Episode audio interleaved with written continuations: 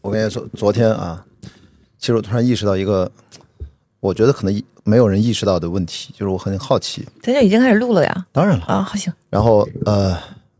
门巴萨发生了什么？什么？哦，门多萨啊，门门多萨就是你在阿根廷，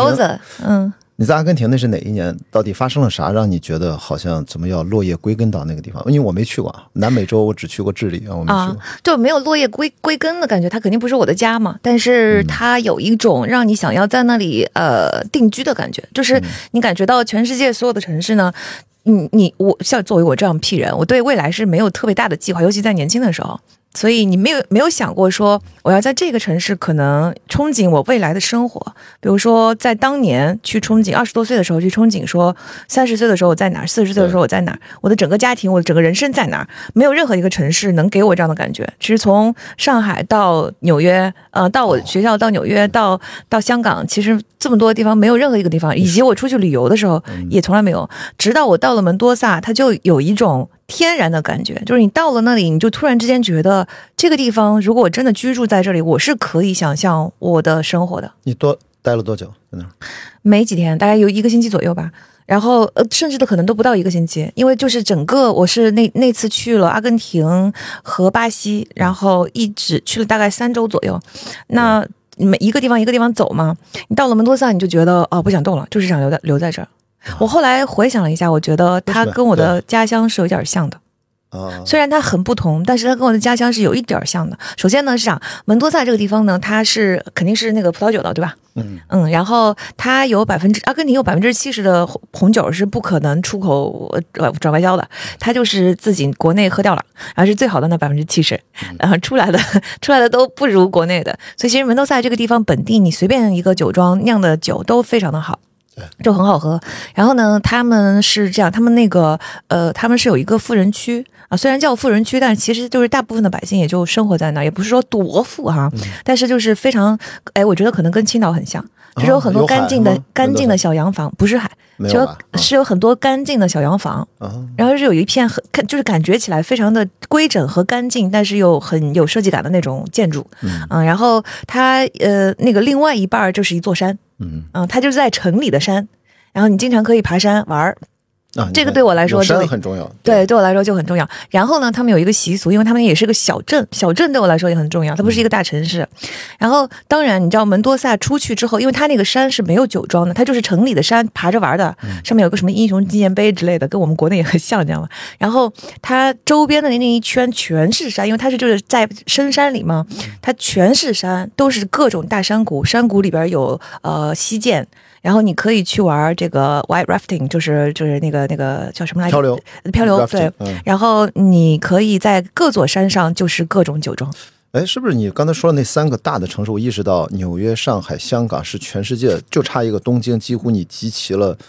最繁华的超级大都市，对你来说是缺少生活体验，对吗？缺少归属感的。其实我是没有对东京有任何的想法，因为我不喜欢人多的地方。但是我想过，我还要集齐一个是伦敦。哦，对，伦敦，对对对。所以我朋友在伦敦的时候，他有我有一个朋友在伦敦做生意，呃，我就去找他住了一段时间。嗯，而且我去了伦敦的时候，我就打定主意是要去居住的，所以我任任何伦敦游玩的地方都没有去。嗯嗯嗯，什么桥，什么钟，什么转盘，什么都没有去，我就住在他住的地方。然后我们每天就是生活，就是他白天出去工作了，然后我白天就处理我自己的事儿，因为我也是带着工作去的。然后呢，他回来了以后，我们就去啊吃饭呀，逛街呀。我唯一做的算是半游客的事情是博物馆，但是我觉得本地人也也会去大英博物馆。对，然后我们住的离大英博物馆很近，所以我去了，连去了两个星期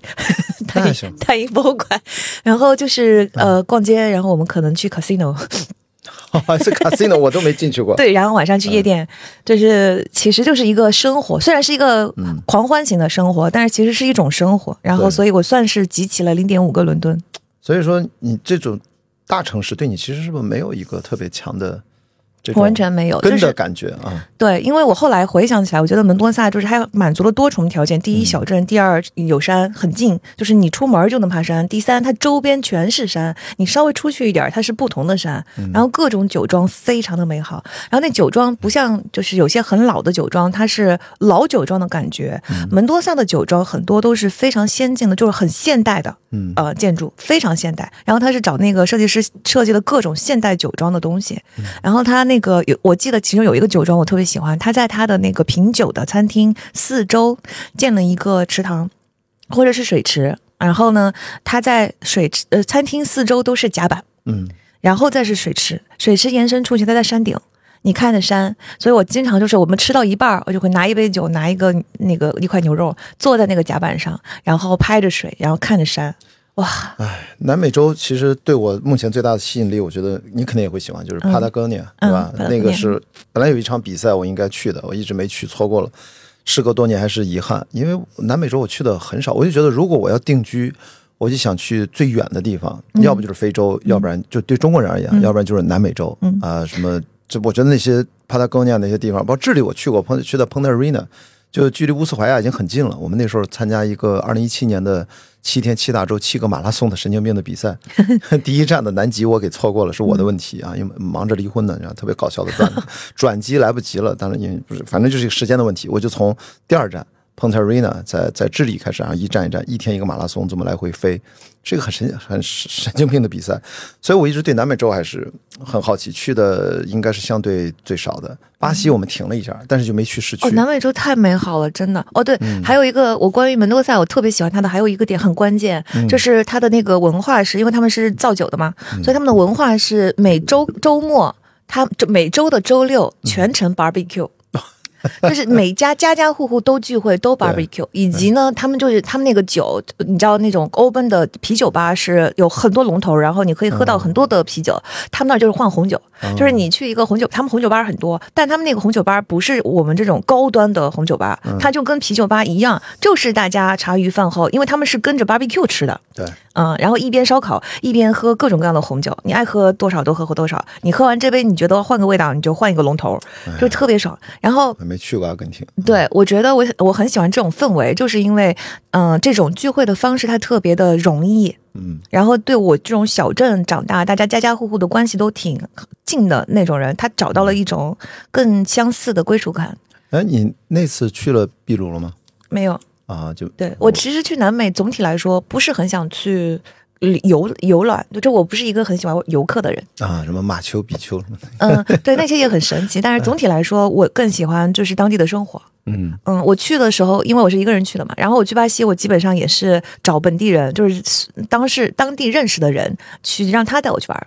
明白。所以我其实问这个问题，就是觉得那到底就跟对你意味着什么？因为我觉得在昨天嘛，就是这个你的漫长的啊，其实还不是最漫长的线下活动里面，我觉得我听到你说这段那段的时候，我其实还挺有感触的。嗯，我觉得不是根对我来说是一种呃我最熟悉的，所以呢，我们从科学角度来说，我毕竟是个科学读书博主。根都能科科学出来了。对，就是说，对我来说是一种你你你如此之熟悉，然后你从小到大，你的所有的身体的每一种每一份能量和你大脑的每一个回路都为它已经打造好了，因此你在这种环境里面会感受到非常不费力。啊，因为你的大脑预测到的每一个将将要发生的事情都在你的意料之中，嗯，以及是你喜欢的。比如说，为什么我说门多萨这种呃聚会的分式方式很很喜欢呢？就是让我很有归属感，是因为在小镇这种聚会它很容易。比如说我在小镇，我说今天晚上同学们到我家里来玩儿。我唯一要做的事情就是确认每哪些同学会来就行了，是的，他们就走着来嘛。对，啊、所以你在路上你很难发生什么说，哎，我今天车堵了，呃我今天这个突然之间就是这个车停了，反正我们小时候都这样哈，突然之间哪都这样啊。对哪儿怎么了你过不来，然后以及也不太可能出现大家陆续来到的情况。你到的点儿，你最多就是迟到十分钟、十五分钟，这是 OK 的。Michigan time 是 Michigan time 对，但对跟大家说一下，Michigan time 就是迟到十分钟之内啊、呃不算迟到。然后这是我们学校的一个规规矩，听说现在取消了，我也不明白为什么，因为当年实行的时候还是非常有效。嗯 Anyways 呢，就是你会觉得就是这个一切都非常的容易，嗯，非常的容易。然后其实你在城市里面聚会，就是大家也会来，但就是在家里的聚会，在家的部分也很开心。对，但是你首先就是说，我觉我觉得哈，以我组织聚会的这个经验，首先每次也不是每次，你经常其实有些人会问说，咱这次要出去吃还是在家？嗯哼，其实对我们来说，那是没有任何选择你。说在浙江的时候是吗？在在上海。啊，在上海办聚会的时候。OK，因为上海大城市，然后很多人其实他习惯了城市里的聚会，就是去什么非常美好的地方啊什么的，对，然后所以呃那个就是你你每次在群里面约的时候，可能大家就要先讨论一轮，说咱们在哪儿聚会，嗯。然后我家就我特意整了一个适合聚会的家居场所，所以经常我会提议说就来我家聚会吧，因为我希望有一个固定的聚会场所，以至于你每一次聚会这种这种 home salon，你就不用考考虑去哪儿。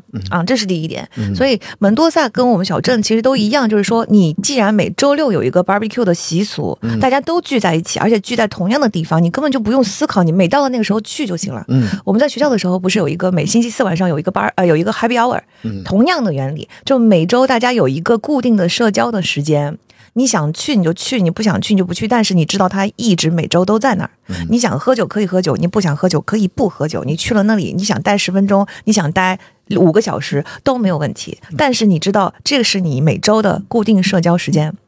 这个对大家的成本非常的小。我觉得在城市里面聚会，经常说大家今晚上吃什么，吃哪儿，在哪儿聚，然后就得费很大的劲儿。然后完了呢，很多人可能就是城市的问题，还有大城市的问题，尤其北京跟上海，北京比上海还要惨，就是因为嗯南城北城，你说你聚个会，你得就是你穿城而过，穿城而过，然后你在那儿等。我们经常我在北京有找朋友聚会的时候，我们上半场已经结束了，然后就是住在另外一端的朋友，下半场才刚刚赶来，就是整个过程你都在期待说他啥时候来呀？他会不会错过我们啥啥啥呀？哎，我们有些话题是不是他不在的时候，咱先别别讨论啊，等他来了以后加让他加入啊。我所以我很累上海已经比北京好很多了。上海已经比北京好太多了。我住在就是市中心的一个比较呃多 branch，呃就法租界，嗯然后对住住在这一圈附近，其实你就会发现大家住的都不太远，嗯这一点我就非常喜欢。哎，所以说，其实这也是不是顺道回答了我这个问题？就是昨天我一直在想，你为什么要搞这种超长的见面会？呃见面会能理解，为什么搞这么长？其实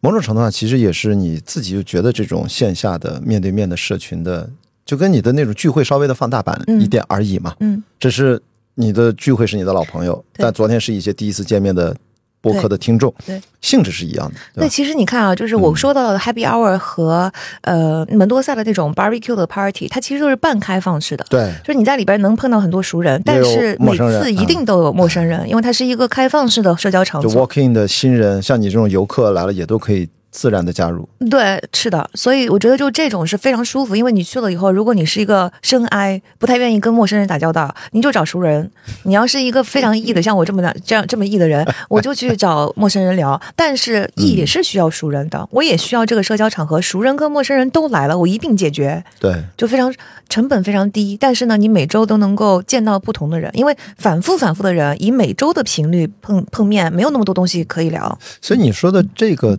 特点或者你的性格是跟咱们刚才在聊这个根的问题，是不是？反正你从浙江的一个，你一直说小地方，我从青岛，我自己觉得是小地方，很多人说青岛是大城市，我说我小时候住地儿很小啊，就一平方公里那一个三角形之内，别的地方都不怎么去的。那是不是跟这个是有一些什么样的关联？总是让我们觉得回忆一些以往的小时候的一些开心的事情。我觉得关联就在于那个人跟人之间连接的深度和真诚的程打开的程度。好像有点关联，就是就是这个关联，就是你小地方嘛，大家都民风淳朴，然后天天都是这些人，然后所有的人可能多多少少都能够见面。比如说，虽然两家是完全没有关系哈，但是我老是去这个菜市场的这个猪肉老板那个摊里面买猪肉，我肯定是认识他的。我虽然不了解他，对吧？他跟我来说也算是个陌生人，但我认识他。比如说我今天对吧，李叔今天的猪肉怎么样？这是一种呃小乡下的邻里邻间的关系。然后因为我爸妈在医院工作。所以你走在路上，经常会有我是完全不认识的陌生人跟我妈妈打招呼，因为他来看过病。嗯，然后他们就会说张医生，那个你你怎么样？就打个招呼，其实也没有任何别的链接。对，再比如说，你家里的小孩都在学校，那学校的老师是不是全城的人都认识？对，我就在说，大家这种在大城市，特别是超大城市，人的这种孤独感也好，人和人之间的疏离感觉，好像真的幸亏啊，因为咱俩年纪相仿，成长那个其实那个阶段是的确，现在意识到特别不一样。嗯比如说此时此刻咱俩在录节目，你知道在北京，我不是一直租房那么十几年了啊。此时此刻我就是一个很信任的朋友，我就给他密码锁，让他自己去住去吧。嗯反正我在上海这一星期，嗯我我你看我现在在上海，我也是住在我朋友家，他也是密码锁给我，你就去住去吧。其实我在上海主要住他们家，要不然我现在住宿舍，宿舍呢就远了，闵行区，天哪！所以我就说这些，其实是我小时候就这样。小时候我们同学，小学同学特别啊，初中同学也是，推门就进，跟爸妈关系都特好，就跟同学的爸妈都正常聊天儿我跟我同学爸妈聊天，比我跟我爸妈聊天还顺畅，就是就是那个时候就不分，就坐下就吃。你晚上就是男同学家肯定上，你要不想走你就睡。那时候好像还是炕还是什么，反正就很方便。总之就觉得，就是现在反正大城市，大家现在又多了很多所谓的社交的规矩。但是我觉得好像啊，我不知道是不是通过播客也好，因为你的内容特别长，最重要的一个点就是要把自己完全的打开。这个完全是相对的啊，我自己也是这样，就是我的内容虽然有的时候没有那么长，但是就是我我内容多呀、杂呀。就是几乎是我的生活的方方面面的日常的思考，我觉得好像是在我想找回一些以前小时候的，而且那个东西好像是是应该保留的啊。对，因为人就是人的本性的需求，就是你需要有一定程度的链接，你不需要说像亲人那么亲，但是你必须要有一定的程度的链接，这个是人类的基本需求。咱又从科学的角度讲 人类的大脑的基本需求，因为我们是社交动物，嗯我们就是因为社交动物，所以才能够。呃，发展到这么大壮大的群体，否则的话，它根本就不可能变成人类社会。城市并不是一个适合我们习惯的社交社会的这么一个形式。我在以前的节目里面说过，就是人其实最熟悉的是一百五十个人的部落，嗯，最大。就是邓巴系数嘛，对对对，巴西、对邓巴系数，然后最大就是一百五十个人。对，那你在城市里边，这个一百五十个人，他其实天然的就像我的这个活动一样，组合成了两种人，一种是你的小圈子里的熟悉的人，一种是你的小圈子辐射出去，但是属于同一个部落。因为另外的部落的人是危险的，所以我们人体内的化学物质，它会对非常陌生的人是会产生一定的警惕心理。但它我需要有一个身份认证，你是我这个圈子里的人。你像学校的 Happy Hour 有一个特点是，你都知道他是学校的人，尤其是我们学院做的，他是在学院分学院的嘛，当然别的学院也会来参加。可是你知道，大部分百分之八九十的人是我们学院的人，是我们商学院的人，哦他就更小了，他就是一个非常熟悉的小的群体。对然后如果这一场是一个 mixer，就是比如说是商学院跟呃护士学院，就是商学院跟法学院，嗯，那你就会有非常清晰的期待，就是这些人是什么样的人，这个部落跟我的部落是一个友谊关系。嗯啊、所以其实我觉得这个安全感对这种聚会来说非常的重要。嗯但是他人又够多，所以他不会有一种反复反复，咱把所有的东西都说完了的无聊感，哎，你这个，还是非常新奇的。因为昨天刚好有一个呃现场的观众，他还给你想加微信，你说没办法加不上了啊，就你的微信估计已经到到到顶爆了，对。对，那那在你的日常当中，你怎么去 manage 这个一百五十人你的紧密的社交圈子？因为不管是微信还是其他的社交媒体，你群你就说五六十个，那就你现实的话，你是自己怎么去保证自己跟比较近的这些社交关系的交流？还是近的很简单，因为近的没有那么的大。嗯嗯，然后就是人群大了以后，确实我在我也在探索方法，因为比如说，嗯，今今这个活动有七百多个人报名嘛，对。那本来我们就是预计会有三百多个人报名，然后那个，因为我们在嗯、去年那个年终的时候做过一个像上海的线下嗯，上线下。啊，那次那次我们那个是一百多个人报名，然后我们选了一半嘛，就是但那个时候你们的订阅量才五啊五万左右。对啊嗯对啊但是你看现在我们三十多万，我现在脑子里面还停留在三十这个数字，当然就是现在已经远远不止三十了。三十七是吗？嗯，对，三十七了。那我停留在三十，三十跟五相比，不就是六倍吗？对那你就是啊，那差那也差不多哈，六倍。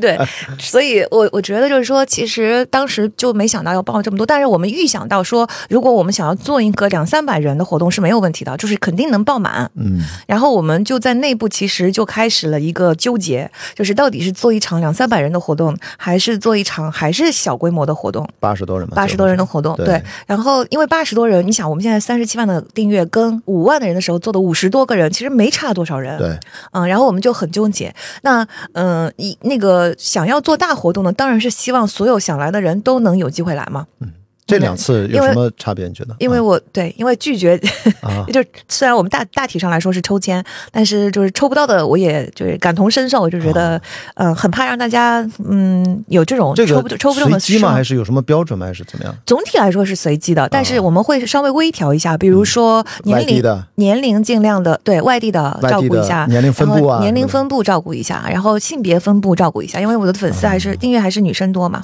对，这次男的男生我觉得来有百分之二十几吧，对，不到百分之三十肯定。上次更多，就是在上海去年想因为毕竟人少啊，嗯啊、人更多了以后，其实就呃，但这个我们也不是一个硬性要求，就是大概大大概看一下，我们就挑了一挑。嗯嗯，然后因为还有很多人写了非常长的，就是来那个报名的理由。其实这些理由虽然我们是有有一点抽签的性质，但是这个理由真的是每一条我们团队都看了。嗯啊，非常认真的几百人，就花了很长时间，几百人的理由都看了，然后里边有一些特别特别，就是我们觉得他真的是很想来的，我们还是会给一些机会，就大概是这么一个方法。对，我看年龄从十七岁到五十五岁，五十五岁，对，啊嗯，所以就是我们纠结的这个原因，后来最后还是选择了小规模，就是因为我非常诚实的说，我说我不会办。二三百人，嗯然后也有很多朋友以及我团队的人都跟我说，就是这个什么叫做会，老板，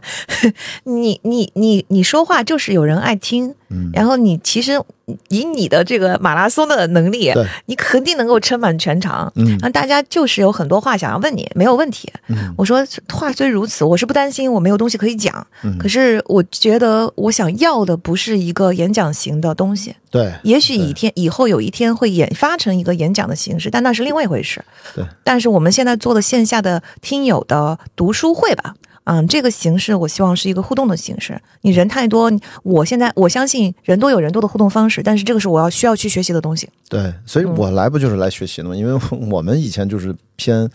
单向的，就在电影院里面，那是有两三百人，然后但剩下一段时间就是大家交流发言，但是他也没法，因为最多给一半的时间，一个小时，前一个小时还有嘉宾啊，还有这些，所以我来了，我觉得嗯，终于明白，其实这样的活动可以这么搞。这两次五十人到八十多人，这个有什么有什么变化吗？你自己觉得啊？呃，我没有太大的变化，但是我觉得就是说，嗯，其实因为五十多个人的这个规模，其实还是最合适这种非常小型的活动的。它可能跟场地也有关系，因为五十多人我们可以做的比较像圈儿。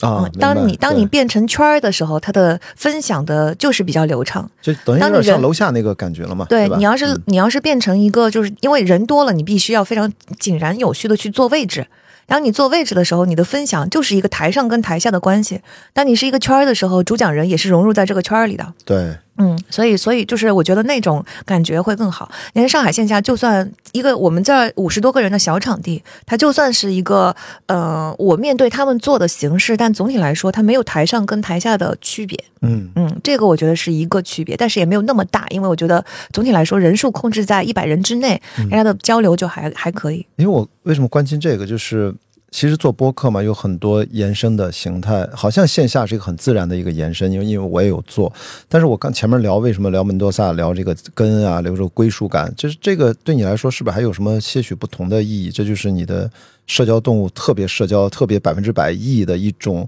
你的个人还有一些自己的需求吗？还是说这是你的公司的或者团队的一个正常的板块的延伸？纯商业的思考，还是就是你个人的一个？都不是，我觉得这是我的使命感，就是这是我的任务。啊啊！如果嗯这个是你说的个人的话，是，就是它是我的任务，我觉得，嗯，因为就像昨天我们在现场的时候，我说过，就像我这种原生家庭还比较不错的人，我觉得我的任务对于人类整个大样本的任务是我提供一个样本，让大家明白这样也是可以的。是呃，你不需要就是事事都听父母的，以及父母就是不应该管你的生活。就我们提供了一些可能别人没有想过的样本，他知道你能这样做，他就突然之间明白到原来我有我是有别的选择的。是的，我觉得这个是作为我这样成长的人一个很大的任务，就是天然降临在我身上的一个任务。还是有点使命的那种隐隐的感觉，觉对得这是你应该做的事情。因为我觉得我是人类整个数据库的一部分，每个人都有这样的责任，不光光是我，就是每个人都有贡献自己人生经历这个样本的责任。那我贡献的就是我这个样本，那然后我这个样本天然的更加怎么说呢？嗯，没有被特别多的规范和。有毒侵蚀和局限的这种社交，对我来说是很自然、很天然的。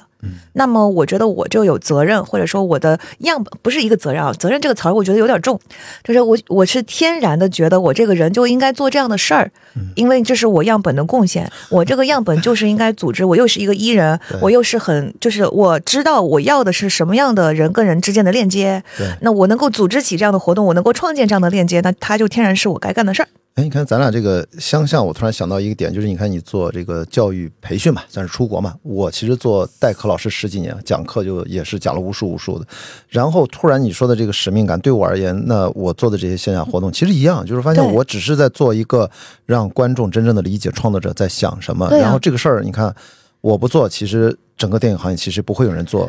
这么深入的应后两小时的交流极极少的。对，其实我觉得就是说，我们有时候讲到说这事儿舍我其谁的时候，听起来都有一点自大，可是它的道理就是舍我其谁。它就是一个，就是说，人类的样本只只不过这个舍我其谁放在谁身上都是成立的。对，每一个人做自己的事情都是舍我其谁，就是因因为你每一个人成长的经历所塑造的那个组合是独一无二的，因为排列组合你排不完的，有那么多可能性，没有人跟你是重复的，所以每个人能够起到的角角色，他就是舍我其谁。我一开始我还。就是全部都公开，告诉大家都来，大家复制粘贴我这种形态观影会，或者说我做沃爱西尼玛这种映后活动，大家都来做。后来发现鼓励了一年，整整一年了，我做了五十场。嗯，北京加上海加上呃上海有樊亦茹，我们搭档一起啊，还有曹宁啊，还有 Steve 对吧，都来帮忙互相串，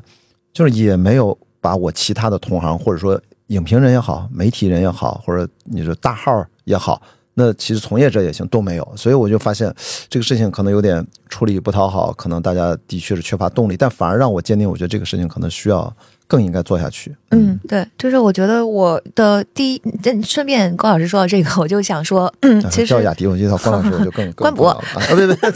有个学的挺快啊，不学好。嗯，那个，我觉得就还有另外一点，在我身上，这是不是我小时候？因为有很多，我觉得我就是舍我其谁的东西，是大家小时候把你塑造成这样一个样本。那么我就是有一个样本身上的舍我其谁。还有另外一部分的舍我其谁，也是我的人生经历，是因为我是一直是一个学商的人。嗯，所以我觉得我还有另外一个责任，当然没有前面那个责任那么大哈。还有另外一个责任，就是要向大家灌输商业化和真正做这些事情的结合。就是比如说，你说复制这个事情，你要是想要让它大规模的成型，那它必然一定要有商业模式。对，嗯，你如果你没有商业模式，没有背后的这个利益驱动的话，它没有办法复制，它只能是一个个人行为，一个个体行为，或者说是一个就是单个的行为。嗯，所以说你现在。做的很多可以复制的，你刚才说了嘛，就复制纵横四海是不可能的，但复制一个好的播客是有迹可循的，嗯，就是这种是可以复制的。对，这是这一方面，这是为什么我把所有的东西都就是事无不可对人言的往外说，就是因为就是我你没有必要完全复制，因为你复制一个纵横四海的意思是说你要把这里边可能有一百个条件全部都满足，这就叫这就叫纵横四海。但是你可以在我把一百个条件全说出来了之后，你可以复制里边的二十个、十个、十五个、一个都可以，它可能能帮到你。然后你从，比如说你听了一百个人的分享，你从每个人身上摘一个，这个时候你组合成了自己的博客，这也是一个成功的案例。我觉得这才是更常见的，这是一一方面。嗯，然后另外一方面呢，是我希望通过我自己的商业化的模式，然后能够把这些模式做得更广。比如说你说线下聚会。嗯，现在肯定远远不到商业化，就而且我们现在也没有想到要商业化。但是如果未来你想要做成真正的大规模，比如说每一个城市都能够做出这样有意义的事情，让大家感受到这种情感的滋润，那如果你想要做更大规模、更频繁的东西，它不商业化是不可能的。你单靠我一个人、一个团队，怎么可能？对，嗯，然后我前阵参加那个 Fit for Life，他们也有一个线下的见面会，他们那个也就好多伴手礼，各种品牌的支持，送了好多吃的、喝的、玩的，什么挺挺逗的。对，他们是另外一种形式了，嗯，对，我觉得就是那么探索这其中的商业化的模式，也是我的责任，因为就是我我觉得我们有一些社会责任心的。呃，小企业家，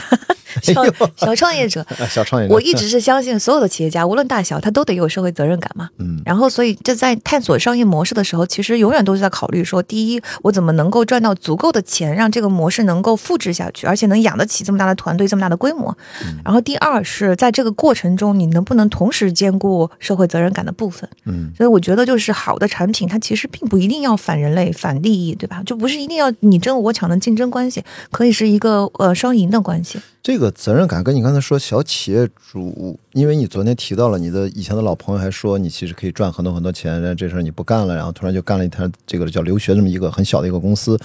然后你当时就说嘛，他可能不理解你真正的需求，你也你当时回回给他就说啊，那做这个有什么不好吗？就是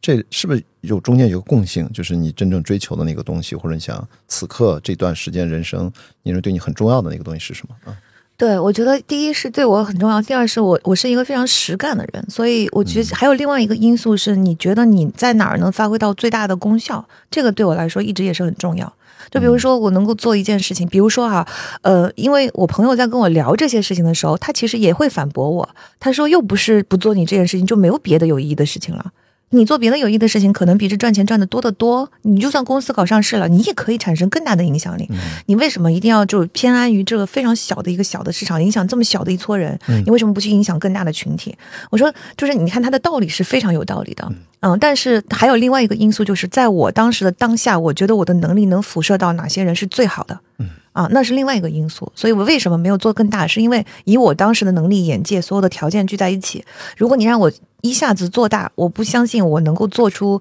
对这一小撮人这么真实的影响力。嗯，我就当时就跟他说：“我说好，你现在让我就是，比如说我们随便说一个商业模式，我能够给它做成一个赚钱的模式，那它产生的影响力是什么？你没有一个具体的东西给到我，我们只是把它当成一个道理来说。可是现在我服务这一小撮人，我可以实打实的告诉你，我对每一个人的人生产生了影响，也许就是一根稻草的影响。”但也许就是我这一根稻草加上去了，它就少一根稻草要加。有一天加到最后一根稻草，它就悟了。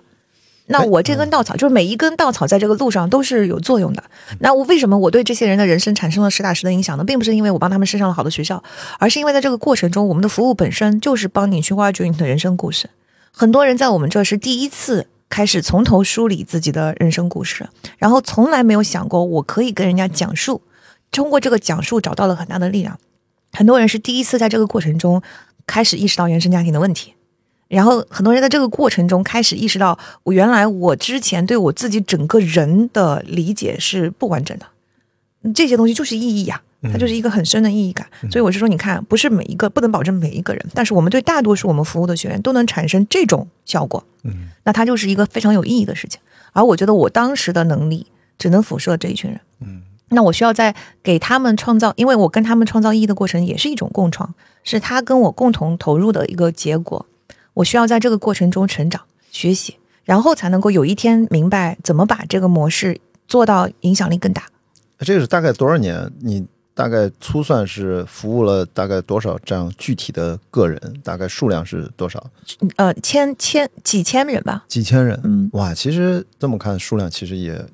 也不少，因为这一个人的改变，他又带动他改变，他会影响到他身边的人，对，也会发生变化。其实这是这种裂变的这种感觉。对，我觉得其实我不是拒绝更大规模，而是我希望这个规模它是有机的长出来的，它不是一下子就是我从凭空创造一个规模。比如说，我有一开始的时候，刚刚刚做的时候，可能服务十几个人，嗯，然后慢慢的我们的公司变大了，服务了更多的学员。然后我们慢慢的呢，我们建立起了一个我们常年合作的顾问团队。其实我们的顾问也是被我们影响的，因为顾问采取了我们讲故事的方式，他开始帮助学员们讲人生故事。很多顾问会跟我们反馈说，他在帮别人讲故事的过程中，自己有很大的感触。你知道，我突然有这种感觉，我觉得突然想到了，就是人生拒绝使用 DDT，就是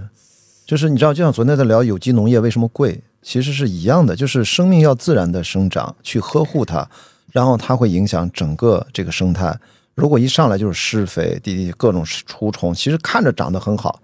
但是不知道哪天你就崩掉了。你看最近就最大的新闻，那清华的那一对夫妇，天呐，在那种码农谷歌的工程师，就是丈夫就把妻子就暴力杀死。然后一开始以为丈夫也死了，后来发现丈夫没死，两个都是清华的工程师，读的硕士也是一样，都都是谷歌的工程师。就是我现在就觉得这个生命的有机的展开。我听完了你这段，其实就是你始终关注的是真实性的东西，嗯，而并不是把传统的价值的重要的标准，说我赚多少钱，我所谓的社会地位的多寡高低，把这个放在优先级。你的优先级。感觉还是 authenticity，就是这种。对，我觉得这个这个人的成长经历有关嘛，因为我觉得就是在习惯于玩那种游戏的人，在那样的游戏中长大，他很擅长去玩那种游戏。整个商学院这几年，密歇根都没有把你变成那样的人，你还是回到了你的浙江的山野里面的那样的状态，这是你的一个自然的回归嘛？就是没有把你异化成一个，你不是也去了投行吗？那姐你说你也不喜欢，对不对？这个对转变能不能说一声啊？呃，我觉得就是嗯大家大家适合玩不同的游戏。我去了一个地方，我并不觉得大家玩那个一定要每一个人都跟我玩一样的游戏。我喜欢玩这种有机生长的游戏，是因为我出生于山里，我身上流着小浙江人做小生意的血液，哎呦我的，对，就对吧？我这青青岛人的大海的血液就是就是无所牵挂，四处漂泊是这对吧种。嗯所以就是这个都是每个人都有自己适合玩的游戏。我非常，其实我的同学里面也有就是上市的，我的我的朋友 NBA 朋友里边也有就是成功上市公司了，对不对？把公司创业上市了。然后我的学长学姐们也有非常非常成功，学弟学妹们也有。就是我并不觉得他们跟我有什么就是高下。嗯，我不希望他们来 judge 我，但我也从来不会去 judge 他们。每个人都有自己适合玩的游戏。就像我在投行的时候，我觉得我那些同事们每次谈到大规模、谈到金融、金钱交易这东西，他眼里有光，这就是适合他的游戏。他只是不适合我，因为我眼里没有光。然后呢，真的，对，然后呢，呃，密西根，我要说一下，就是这个说到我的学校，我饱含感情，所以我要为他我们的待了几年在那儿啊？两年两年，OK 对，那个密西根是这样子的，就是我当时的梦校就是密西根。OK，我为什么梦校是它呢？就跟我的成长经历就是有关的。因为密西根是一个非常符合我小镇的，就是它跟文多萨一样，它又是一个让我产生归属感的地方。密西根是一个大学城，但是呢，它是一个非常非常绿化的大学城，它是全美最适宜居住的城市，连续十几年都评第一的一个城市。哇，对，然后呢，它整个大学城的绿化高达百分之八十以上。密西根我们学校的叫安娜堡 （Ann Arbor）。嗯 Arbor 这个词就是绿荫的地方的意思。嗯安呢，据说是密歇根当时就是安 Arbor 建镇的时候的那两两户人家，他们的妻子都叫安。安所以叫哦 Ann Arbor，、对，就 A A double A，然后所以那个地方的生活非常像我在小镇的生活。我有一个高中同学，当时还跟我是同桌，跟我关系非常好。他比我早一年去密西根，他在那儿读博士。然后我们理工，他是在理工科，他在 engineering 学院。他的那个呃 engineering 学院在北校区，我们商学院其实在中校区是比较繁华的地带，北校区更接近天然，就是鹿群啊、动物群啊、随时出没的地方。嗯。它离密歇根湖也比较近，那那个他我的那个高中同桌，因为跟我都一样是山里面长大的嘛，我们比较喜欢大自然的活动。他喜欢钓鱼，嗯他喜欢钓鱼和冬天去摸虾。然后呢，在密西根，他每天都在跟我说，他说哇，就是特别开心，然后跟我倾诉冬天怎么砸砸开冰做冰钓啊，怎么这我们穿什么衣服下下下去摸虾呀？密西根湖的生态有多么好啊？那森林公园如何如何呀？如何呀？哇，我就是我已经被他就安利了一年，就在去之前就是铺垫啊，铺垫。对嗯所以呢，我就特别想要去这个学校，然后其实完全不考虑任何大城市的学校，因为我觉得这是我唯一一次回到校园的机会。我以后可能大概率不会再回校学校去读书，这是我最后一个学位了。啊，那我最后一次回到校园的机会，我希望，因为你不可能留在学校嘛，大概率哈，所以我将来肯定读商学院，你总要在大城市生活吧？对，那我在去到大城市定居之前，我一定要再回到校园，嗯、那就是我梦想中的校园。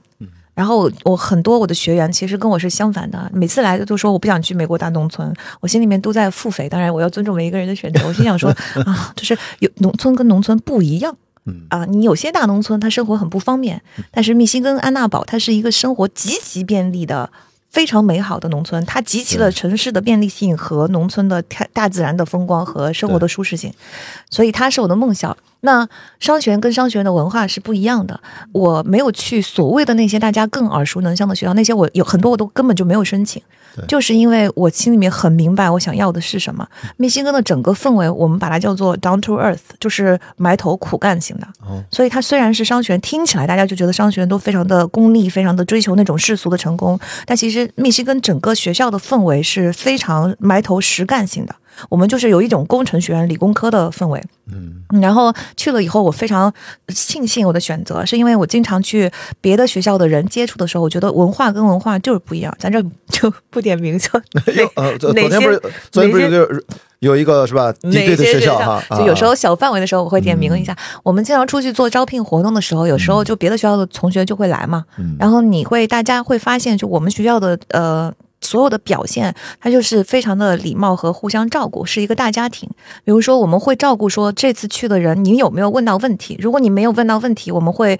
马上退出来，然后把留给你，把空间留给你，让你上去问问题。然后我们都内部都是非常有一一套流程是很天然的。比如说，我们先要为了礼貌起见，我们去问问题的时候呢，你不能上来就问，你要先礼貌的听一会儿，否则的话，那个被问的人会觉得很不被尊重，对不对？哦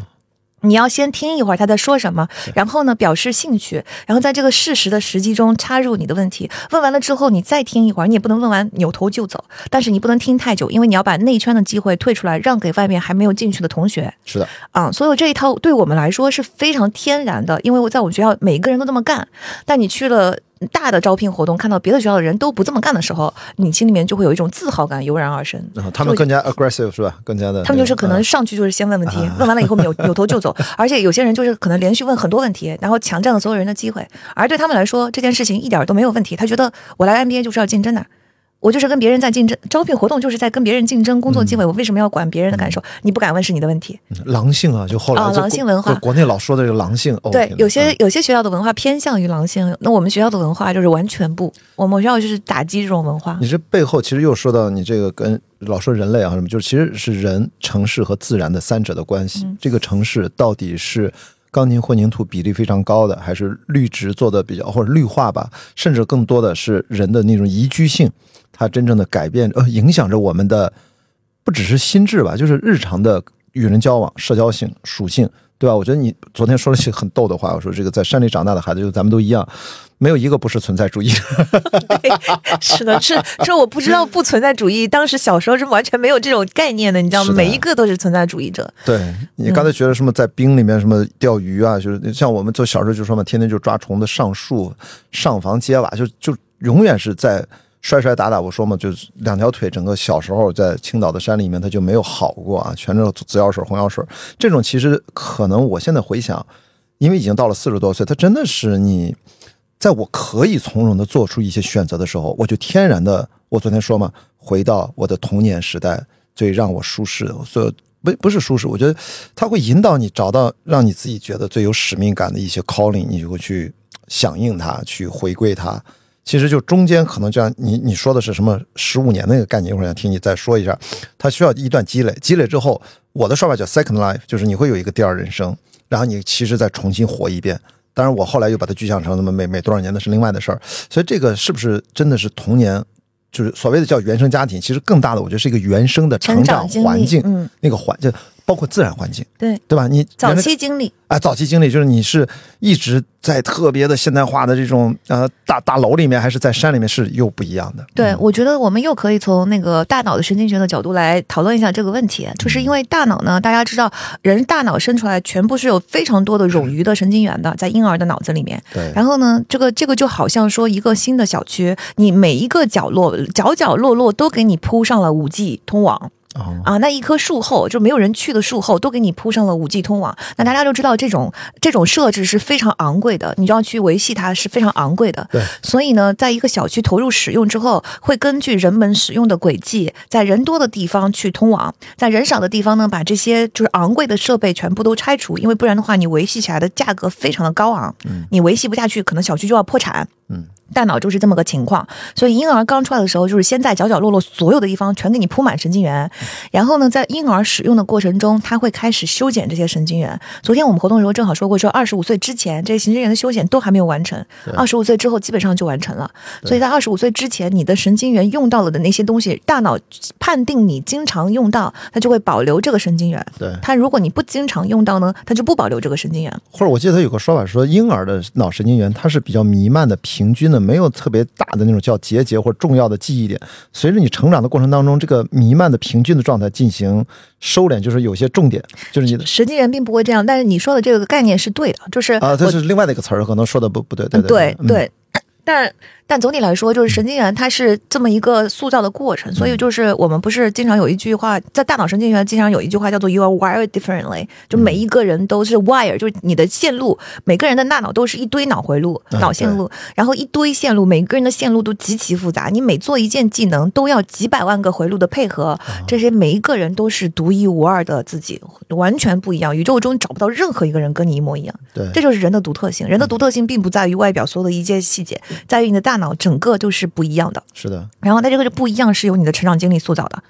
嗯，所以大家要想象一下，就是说，那从小到大的这个生长的经历，所谓我们的早期经历，就是会影响你的神经元要修剪哪一些。然后，所以就像每一个家的装潢，你自己的使用习惯都不一样一样。你在随着你的生活，每一个人的家里面就开始出现了各种各样的细节。然后我们经常会做断舍离，很多不用的东西我们就扔掉了，很多东西我们就换了。这个大脑是一模一样，大脑成长的过程就是这样。对，所以我就觉得说，像我们这种我们所谓的一直回到童年，是因为我们整个大脑在童年的塑造的过程中，它就是为那个环境所塑造的。嗯，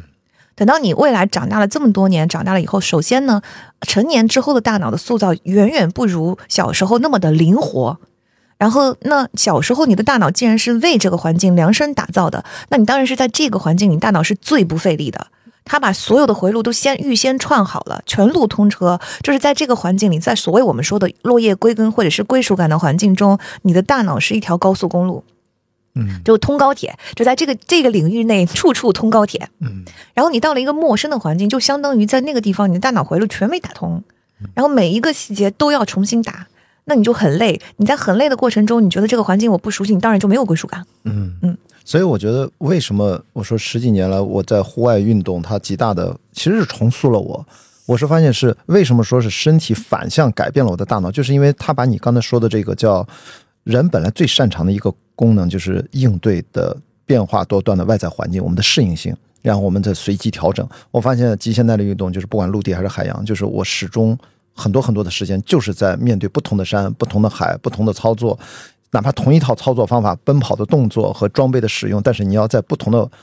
呃外在条件下和具体的赛道的情况下，和海上的天气情况下，和你的团队的状态情况下，你的适应性全是不一样的。它极大的放大了我们日常的朝九晚五的都市这个生活。都市生活我们也在应对了。你出去今天是骑单车小黄，还是说打个车，还是徒步？但那个变量和自然环境当中，你去跟它，我作为一个过客啊，我经常不说，我从来不说挑战大自然这个话，特别傻。对我们极限耐力运动从来不会讲，我们就是一个大自然的过客，在过客穿行的过程当中，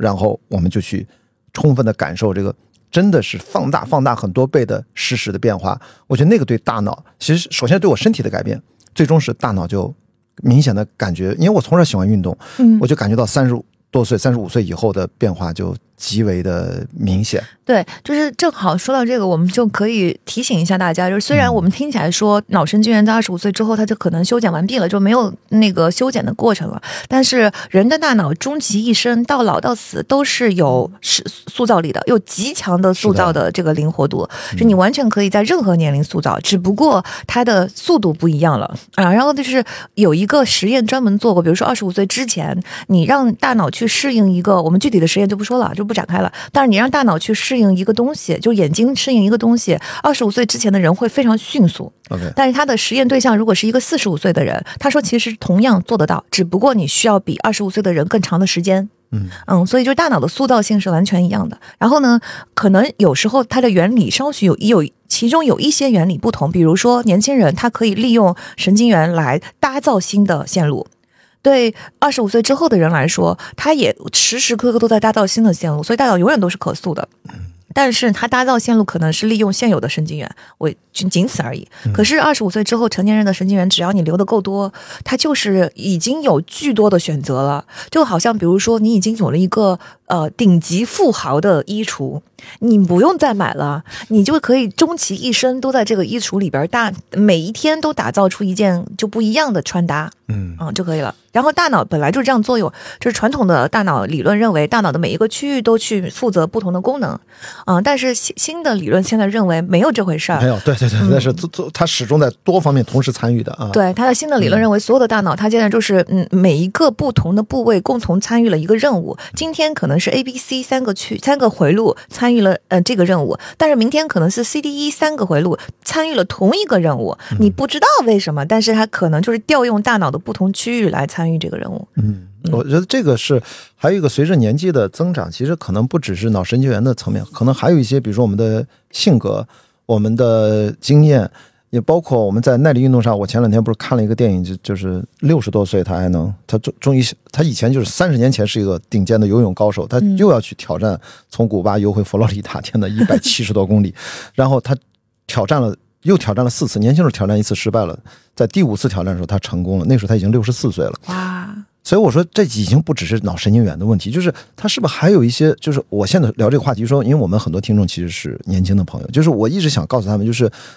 未来的十，你现在二十多岁，就算三十多岁，你四十多岁、五十多岁、六十多岁的时候，其实你可以，哪怕就是你是一个普通人，其实你有很多很多完全超出你想象的，你的能力可触达的边界很远，都值得去探索。所以我在想。这样的故事，其实，在我们极限耐力运动的领域，其实还是蛮多的。就是年纪越大，五六十，其实都能打出达到自己的某些在耐力运动方面的巅峰体验，就是 peak performance，都是依然可以往上推动的。那这个好像就已经不仅仅局限于，我觉得大脑、大大脑神经方面了。在我在我听来，仍然是大脑，依然是大脑。对，就是最终都是这个，都是大脑，就是因为。其实大脑跟身体并并分不出来，它是一体的。啊，是的，身心一体嘛。身心完全一体，对。然后，因为你身体的所有的机能，其实全部都是大脑控制的，基本上啊，全都是大脑控制的。然后，所以，嗯，大那个大脑是这样，我们可以把大脑想象成一个城市。嗯。就现在大家就是只要但凡你就算是现在非常年轻的小朋友，十几岁的、二十出头的，那你可以去呃听一下父母对当年的这个描述，甚至你自己可能在十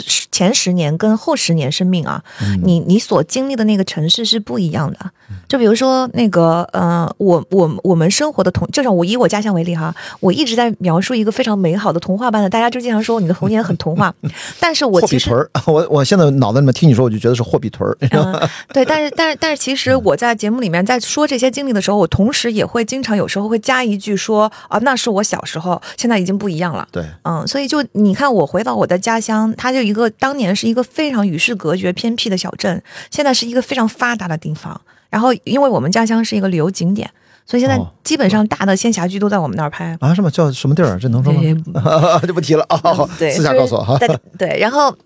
啊，所以呢，就是这个家乡的变化会非常的明显。咱就以一个城市为例，就是最近不是正好在繁花吗？对，繁花是一九就是一九九三九四九四年九三九四年九三九四年离现在不就是三十多年吗？对，嗯，那你想一想，三十多年前的上海跟现在的上海是不是完全百分之百的不一样？几乎哈，就是你你那种感觉上，你会觉得它是两个城市。对，虽然它是有相相互的历史、相互的交融，但是你会觉得说九十年代离现在没有那么远。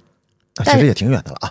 对，没有那么远。就是我们我们我们脑子里面想到，就过去的时候，其实并不会觉得九九十年代是有那么那么的远。但是九十年代的上海跟现在是完全不一样的。如果大家把这个想成成大脑，就是这样，就是同样一座城市，它就是上海，你也知道是上海。你现在在二零二四年，你想象九十年代的上海是那个样子，你会觉得有一种惊诧感，会觉得说那是一个很遥远的过去。那人的大脑完全是一样的呀。一个城市能够在三十年之间进行这样的变迁，咱就别说三十年了，二零一一四年，嗯，就是二十年，对吧？二十年一代，就是那个我们其实城市上海的城市已经跟之前非常非常的不同了，就跟九十年代的上海已经非常非常的不同了。嗯，所以大脑完全是这样子的，你每过十年就像城市过了十年一样，你每过二十年就像城市过了二十年一样，就是二十年基本上这个城市会大变样。嗯。如果这是一个活的城市，一个很有人气的城市，那么这个城市会天然的成长成一个非常不同的生物体。嗯，大脑是一模一样的。你为什么说人的每一个二十年都很不一样？我二十岁的时候跟四十岁的时候是绝对非常的不一样。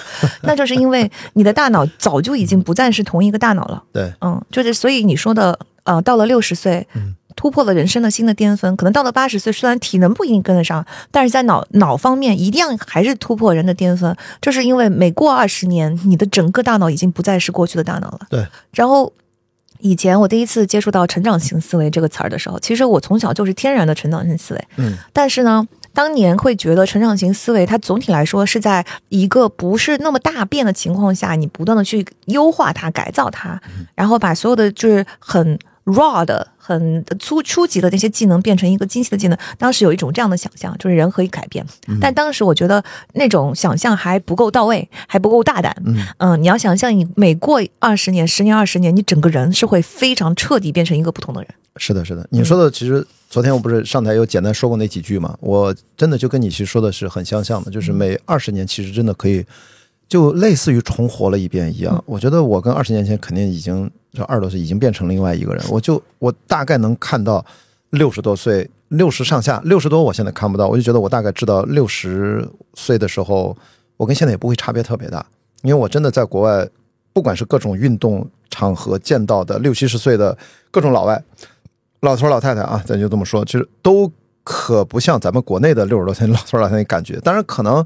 我不知道在电影娱乐行业，我看到比如香港的一些艺人什么的，他们其实你看一些老艺人，我们熟悉的九十年代明星，他们好像现在保养的什么也还不错。但毕竟他们是艺人，但其实我想说，不具有参考性。但如果是在我的这种呃经历的这个圈子当中，运动只是一方面，但另外一方面，我觉得也应该不局限于运动。比如说我，我觉得可能是跟心态，在跟对大脑的理解，你保持一个，比如说对年龄的。昨天我们提到那个无龄感，就是我那时候跟涂摩托，他其实提到一个关键词，就是有的时候这是一种自我的一种感受力，然后你就会呈现出不同的生命力的一个旺盛的状态。我我反正我是经常被朋友，昨天还有观众聊，就是说可能看着我不像四十四岁，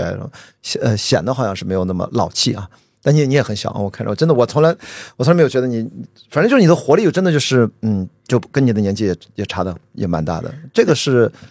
是心理的原因吗？还是也是大脑决定的？你觉得啊？我觉得我不知道，因为这个就是没有不是专家，也也不好不好不好说这么深的科学的道理，可能就是它有很多其他的原因。但我可以讲我的一个猜想，就是呃，因为我研究大脑的这个科普书比较多，所以其实它里边有一个理论是符合这个现象的，至少嗯，是大脑其实它在不停的预测你的能量支出。就最近我读的这个情绪的这本书，就也是我下一期纵横赛准备要讲的一本书，它里边一个理论我非常符合我的观察，是因为。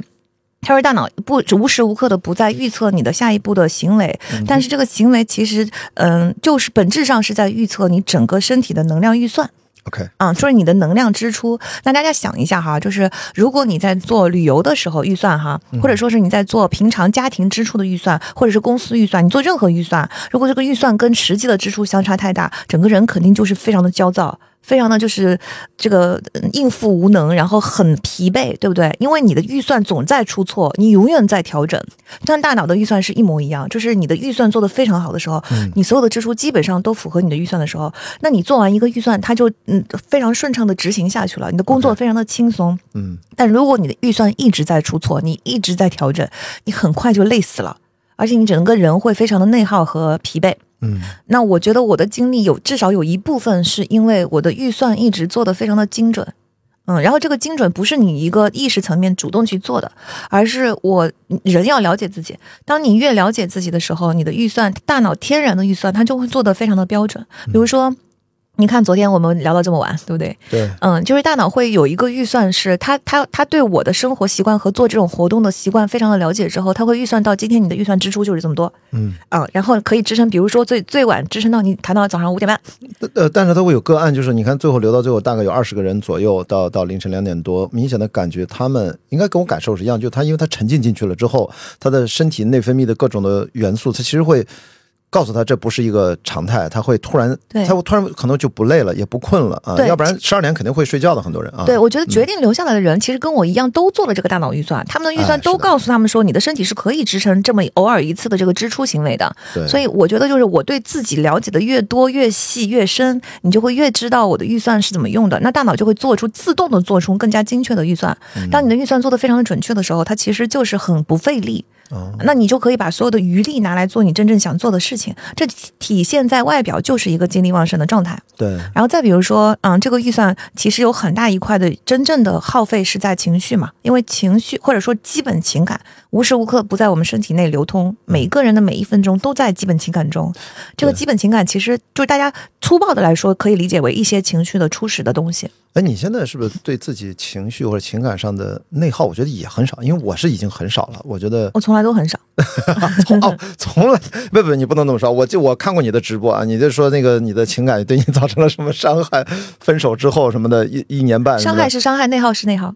哦，这是两件事儿。嗯，对。嗯，就我从我内耗从来都很少。当然，就是在一段感情中的内耗，我有我上一段感情的内耗非常的大，但但是这个不是，我不觉得它是一个内耗，就是它是一个探究过程中的一直找不到答案，一直在追寻的一种努力的感觉。感情之后还是感情？感情中，在感情期间中就比较对，因为它出现了很多其实我是想不通的信号，但我不知道做出什么样的结论：是这个人非常的坏，非常的渣，非常的骗子呢，还是他有一些问题？我作为呃相爱的人是必须要陪着他一起去度过这个困难呢？在这两种价值观之间，在这两种判断之间，这个其实我是很难去判，就一时当时是很难判断的。你需要去有收集更多的数据输入，慢慢的才能够判断出来。这个我真的想跟你就聊一聊，就是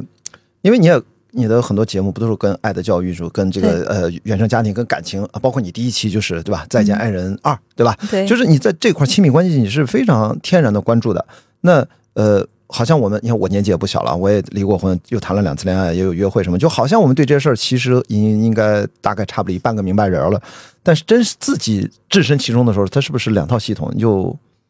就是又麻爪了，或者说又会也陷入到该有的困境当中？这个。对，我觉得就是大家本来就不应该把感情当成想象成是一个，他如果是好的的话，那就一切问题都没有了。不是，本来就不是这种状态啊！就是感情一定会经历波折的，然后一定会有很多困惑，包括就是你哪怕心里面百分之百认定这个人就是跟你相伴一生、相爱的人，那么在整个婚姻的过程中，始终还是会有一些出现危机的时刻，这些时刻你就是困惑的。嗯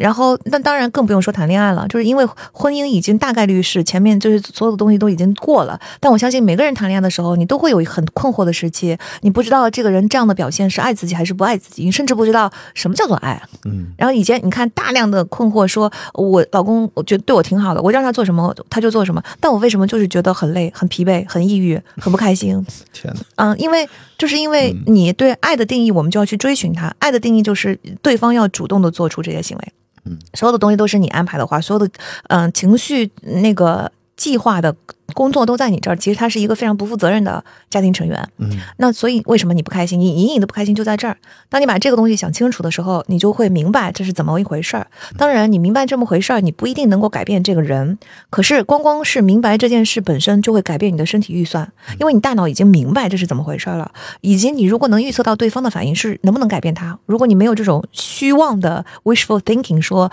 我一定能改变他的话，那你的大脑预算又会更精确。因为就不会有那种落差产生，所以这就是为什么我刚刚一直说大脑运算就是你要越来越了解，第一是你要越来越了解自己。第二是你要非常的了解周边真实世界的一切，你了解的越精确，大脑就会形成一个精确的概念。当你有这个概念存在的时候，发生的这件事情，这个概念就会立刻自动出现在你的脑海。这个时候，大脑不需要花费非常多的精力去思考这是怎么一回事儿，它就很省心。这个时候，你的精力就会非常的旺盛，因为你已经把大脑支出已经最小化了。嗯。所以，我我这个猜想就是每个人的体力肯定是有区别的，物理层面就是跟你小时候这个身体打造的基础有关，以及跟你现在的生活习惯、养生、营养摄入都有关。但假设如果说是两个人的体能完全一样，物理条件是完全一样的，他俩的精力呈现会非常的不同，就在于一个人把大量的精力放在脑中去做不准确的预算，他永远在做不准确的预算，在调整。其实大家都知道，大脑是耗费全身最大能量的。百分之二十以上的能量是在大脑中耗费的，尤其你的大脑如果在读一本非常艰辛的书，或者是一直在想一些想不明白的事情，你就是一个非常萎靡的人，因为你的整个能力都被大脑抽干了。那如果是另外一个人，他的大脑的这个运行非常的顺滑，全线通车。全是高铁，到哪儿都非常快，那他就会有大量的精力拿来去做别的事情，他就会显得精力旺盛。嗯，咱就因为我老家以前没有通高铁。嗯，然后我以前老家回家的时候，我甚至要转车。首先，我如果有火车，火车通车都不是，嗯，都很晚的事情了。然后我要转火车，火车又很慢，对不对？然后如果我要去坐汽车，汽车也很慢。总之呢，你想象一下，当年我要回家是多么艰苦的一件事情。但是通了高铁之后，非常快的就回家了。那这个区别大概我想想啊，应该起码是五倍的区别。嗯，这个就好比说，你原先没有这个概念的时候，就像是没有通高铁的我老家，我。回家要有五倍的时间回家。现在我有了这个概念，我就像有了高铁，嗯，然后我我就只要五分之一的时间就可以回家，这就是区别。那你说五倍的概念，那一个人的精力呈现就是不一样的。所以我就是说，你现在这样的也是精力四射啊，就是在在这方面咱俩还是比较相近。我发现主要是因为可能咱俩呃小时候的底子打得比较好啊。我现在只能说，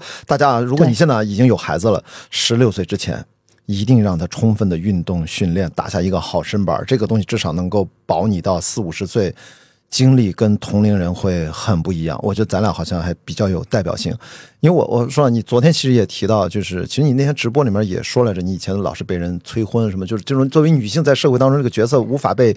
就漠视，然后但是你曾经也几乎快扛不住了，但是你刚才又说了一一年半前可能经历过一次，反正分手也好，那现在这个状态是不是就应该不太会有人催你，还是已经他们就放弃了，还是说放弃了？啊，放弃啊！我刚要说是他们继续催，你已经漠视了，现在是他们放弃了，是吧？放弃了。这个这个中间，你你你是一种什么感觉？大家是一个什么样的跟家人的这个心理交互的过程？他意识到你是幸福的，这样也是 OK 的。他接受了是吧？还是我觉得就是不管他意识不意识到你是幸福的，但你到了一定的年龄之后，或者说他们催了一段的时间之后，他们就厌烦了。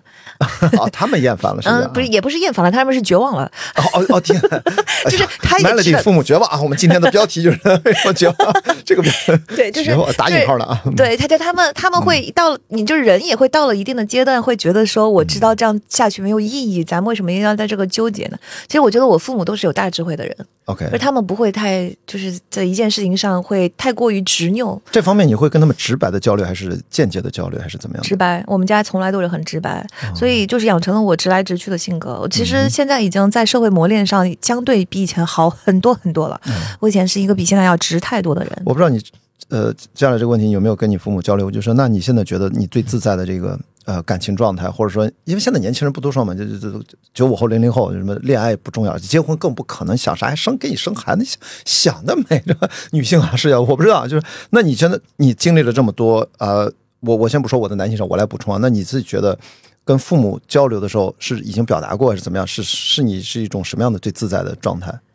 呃，我跟你说，跟父母交流，我现在的生活状态是，不，我就说你在哪怕在情感，他情感状态吗？对，那他们不会再催你了啊。嗯，对我就是我，其实并没有去交流一个我的期望，因为我是一个屁人，很非常屁，所以我就是一个等万事万物的规律自己浮现，我也是等自己的生活自己浮现。我跟我父母交流的全都是已经发生，就是存在主义嘛，就是已经发生的事情。比如说，我跟我父母会交流，说我今年现在的我这状态，我是怎么想的。我可能跟前几年想的就不一样了，但是我每一次思想的转变，我都会跟我父母有机会的时候，我就会讲，然后就会说我我以前是这么想的，我现在是这样想的，为什么？我经历了什么之后，就是跟父母有一个非常像朋友之间平等的互互相的沟通啊。嗯，但是我觉得在这里，父母的角色肯定还是稍微有点变化，就跟我妈会比较容易讲这些东西。嗯，然后我爸作为一个旁听者，我觉得他可能是这样的角色。嗯，但是我觉得可其实有时候跟我爸交流也行，但是就是说，我觉得父亲的角色可能对吧？就是你的男性视角可以再补充一下，父亲的角色会更加在乎社会规范对你的影响。他不是威压你，而是他感受到了社会规范，他会觉得说，呃，我理解你这样想，但是我觉得如果你不这样做的话，你会承受很大的社会压力。我觉得在父亲的角色，他会更加的会担心这些事情，而母亲的角色，因为就是同是女性，女性在这个社会真的受到了很大很大的是的压力，对，所以女性经过了这么多的挫折和压力和不可言说的一些苦痛之后，她其实没有这么在乎了。嗯，他最终我觉得到了一定的阶段，就像那个五十多岁开车自己出去玩了的大姐一样，嗯，到最终很多人会豁然开朗，会觉得这些东西都不重要。嗯嗯，我自己过得舒心最重要，所以我觉得我妈会更理解这种心态。嗯，因为我现在有一种另外的感受，可能我应该是偏男性视角，也只能是男性视角，就是可能会觉得感情这件事情在未来会变得越来越纯粹化。就是我们之前因为传统的规训也好，束缚也好，我看网上很多啊，就是都在争吵，都是跟一起买房子，数几个名字，离婚的时候这财钱怎么分？就这个东西，因为私有制产生，我们都是财产，然后大家容易互相物化，然后又是所有的感情被迫就要又是两个家族的结合，就这种说法太多太多了。我想现在的年轻人一部分可能继续对爱情和婚姻传统的那种婚姻有信念，没有问题。那这是一一小波人吧，一部分人吧，我也不知道有多少。除此之外，越来越多的年轻人，我觉得他们需要可能面对一个未来的感情的新的发展阶段，我自己想象，就我现在在感受的吧，就是能够相对而言，以把这个感情独立、相对聚焦，把其他的束缚的东西，其实可以把它抛到一边。这个跟多少钱无关，跟你社会阶层呃有有些关系，但不是绝对的。那你就可以真正的去自由结合，而不用想太多。这个需要大家去改变很多方式，比如说你可能钱的问题，就大家各自分开，就不用有那么多负累，有那么多害怕。因为女生，我觉得在情感上受创最大的就是人财两空，你知道这很是是很可怕，是很可怕。就是我付出的感情没了，他妈的我他妈赚的钱也没了。就这个东西，就是我觉得怎么能够以后就得男男性也一样有这个顾虑。当然，那这这也有啊，这个也有很多法律案件的知名的案例，对吧？可能被 PUA 男的也也也死了，自杀的什么什么都有。我觉得未来可能是不是就会应该变得可能更加独立，对人这独立性的要求越越来越高，可能反而能真正的追求爱情或者追求感情。呃，可能我并不这么看，我觉得就是人对亲密关系的要求，它就从始至终都一样。所以你到你对感情的纯粹度，当然是随着年龄的增长，肯定要求更高了。因为我没有那么多生活细节的这些，大家要一起生活，一起合伙，把这个生活过好的这个需求会越来越少。因为随着年龄的增长，你的独立生活的能力总体来说是会上上升的。对。但是呃，亲密关系它能提供的这种嗯互相互相之间的这么深度的呃捆绑和连接，它还是需要生活在一起才能够体现的。对。嗯，你是不可能说两个人就分开了很久，纯精神。层面，我个人是不太认同这种理念的，哦，就很少见这种纯精神层面。肯定不可能是你，就是这么说。我觉得异地其实对，其实都很难啊。对，但但我说的意思就是说，你甚至就是嗯，生活上他就是要扭在一起，就是那种状态。是，嗯，那他他就是要生活在一起。就亲密关系大体来说，还是以一个家庭的形式呈现的。对，他并不是一个说我们天天见面、天天谈恋爱，然后大家晚上各回各家，各自各自过自己各的生活。我其实觉得那不是真正的生活在一起。对，我因为现在不是流行，我曾经很长时，我找了几个博主就有串的时候，我就去问他们，就关于这个搭子文化，你知道吗？就这是个新词儿，对我来说挺新的，就了解了一下，什么搭子都有啊。可能就像你说的，可能未来这个感情也有可能生活也有，这个好像就是我现在还在消化这个东西，因为这个东西对我成长经验是不一样的，因为我想我能够。自己感受到的就是，大家这是一个怎么说呢？是一个价值的共同创造的一个旅程啊！这个在一路上是两个人是可以互相激发，嗯，因为遇到你的另外一半而创造出新的价值。因为原原本就是相对有独立创造的价值的能力，你相遇了之后，其实有一个新的结合。这个东西它一定是建立在你们是要尽可能多的交集和共创，然后。在一起的彼此高质量的陪伴等等等等，这是一定有先决条件的。所以我当时就举了个例子嘛，当时我经常举《指环王》那个例子，我说我最喜欢的是 Sam，他一直在 Frodo 身边，你知道吧？但但他们俩是俩男的啊，但是是友谊，那是伟大的友谊。因为 Sam 回家之后也结婚生子了嘛，还抱着儿子。我现在第三集的结尾，但是你会发现，如果 Frodo 没有 Sam，站在 Frodo 的视角，这一段魔界之旅是不是会是截然不同的？所以我觉得有的时候。我们老说坎贝尔那个英雄啊，英雄之旅的理论，我总觉得一个人的英雄之旅是一回事儿，就是我一个人生活下去，我脑子里面大概知道我六十岁，我不说六十岁之后我不想，我一个人生活怎样，我是比较有一定的把握，而且我能预见得到，我不说那个画面感，我都能呈现出来。但突然你告诉我说，我有一个身边的一个生活伙伴，两个人的英雄之旅，这两个人都是英雄啊，不是谁服呃服从于谁，我觉得两个人的英雄之旅太有意思了。我脑子里面以我大脑这个算力，我就有点算不过来了。我就，但是我就很期待，这是我好奇的点。所以我是理解你说，就是我会觉得它不是一个搭子，或者说它就能够凑成的。他必须有深切的交流啊。嗯，对，就是我觉得，就是你要做一个，就是两个人的呃亲密关系最理想的状态是二十四小时互相进行数据输入，就像是咱举个例子来说，就像 OpenAI 跟微软的合作一样。你你你这两个，就是你要为微软去做一个真正适合微软所有现有产品的这些哦这个 AI 产品，那么互相之间是一个五二十四小时都进行相互的数据输入，当然是最高效的了。然后呢，如果你有各种各样，如果你憧憬的是说，我能够得到这种二十四小时生活在一起的效果，嗯啊，而不付出相应的代价，我觉得这是一个不太可能实现的状态。是，就是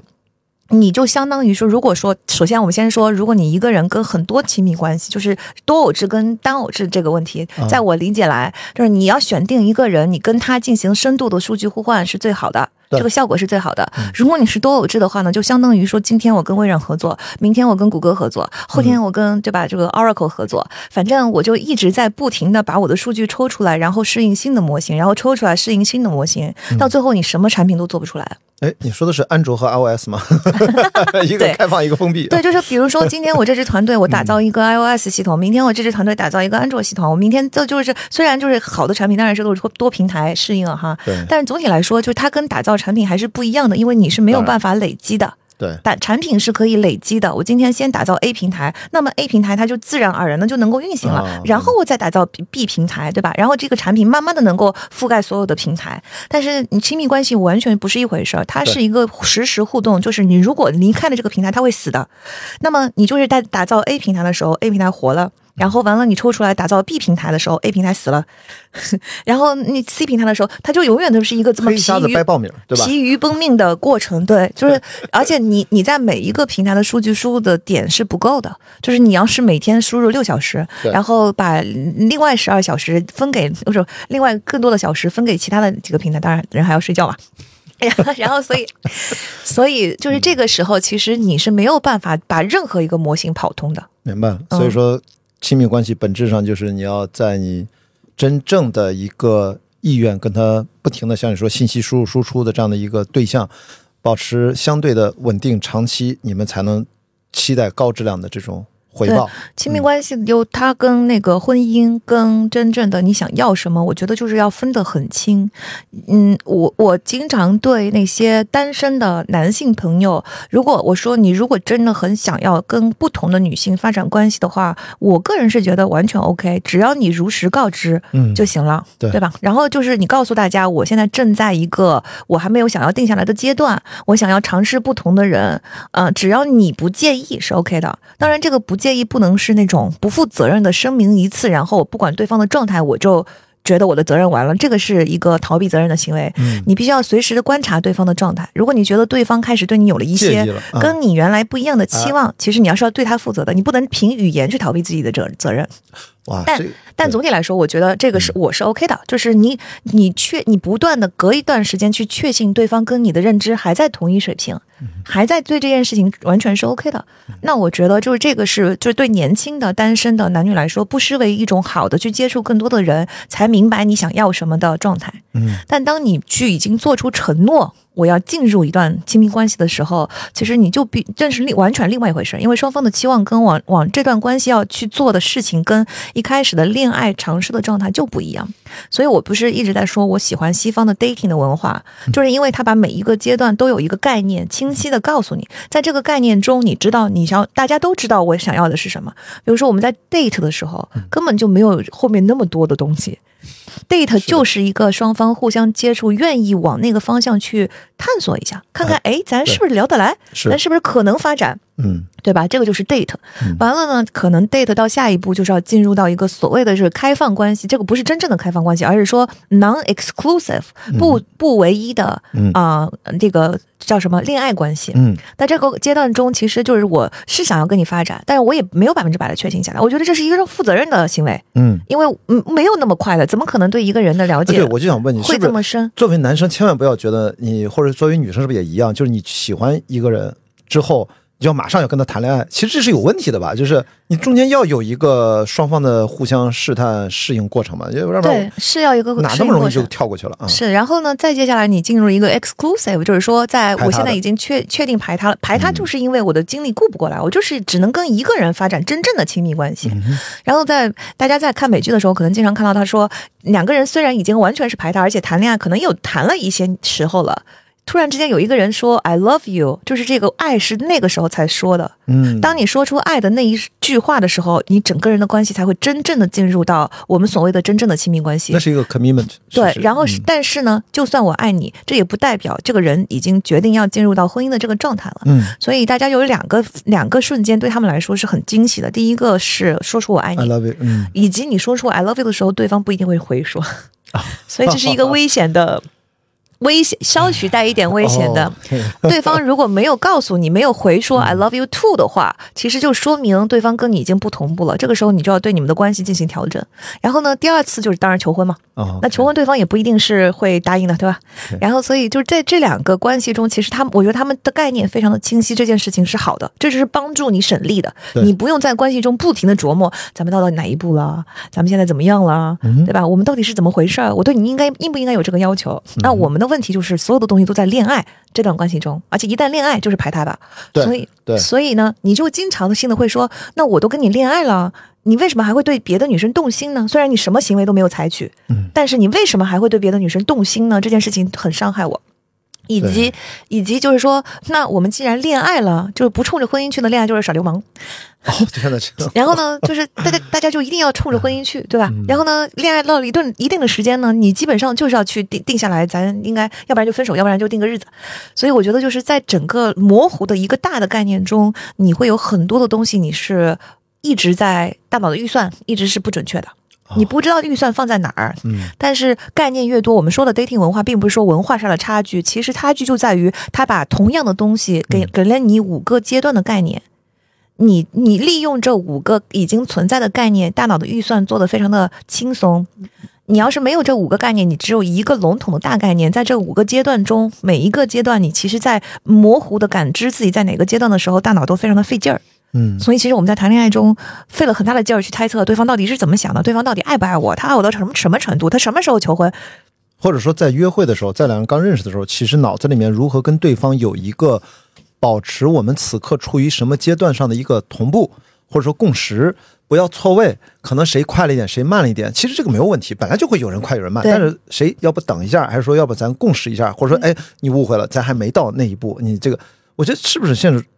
现在当下的年轻人，就国内啊，因为你讲的更多也是从欧美来的这个文化的影响，就国内这个的确是这块儿就没有一个约定俗成的，咱们自己的本土的一套的逻辑，好像是没有的，是吧？，对，呃，混乱的啊，混，第一是混乱的，第二是就是我们这种模糊的方式，它就会导致人在一开始的时候对于承诺的期望值就很高。OK，对，嗯，所以对，那在国外其实你是要经过很多步的呃。叫做尝试也好，然后是一个不停的探索也好，然后在这个过程中，你才会慢慢的决定我要不要承诺。对所以他们的承诺就来的非常的慎重，因为在在在婚礼上的誓词就是一个你我已经给了你足够的机会去测试了，嗯所以这个时候你再做出承诺，我就觉得你必须要对这个承诺至少负起一定的责任。嗯但是在国内的问题就在于，我们所有的关恋爱关系一旦确立了恋爱关系，就默认为我们就对彼此有一定的承诺。嗯那在这个承诺的过程中，我每一个人对承诺的期望其实是不同的，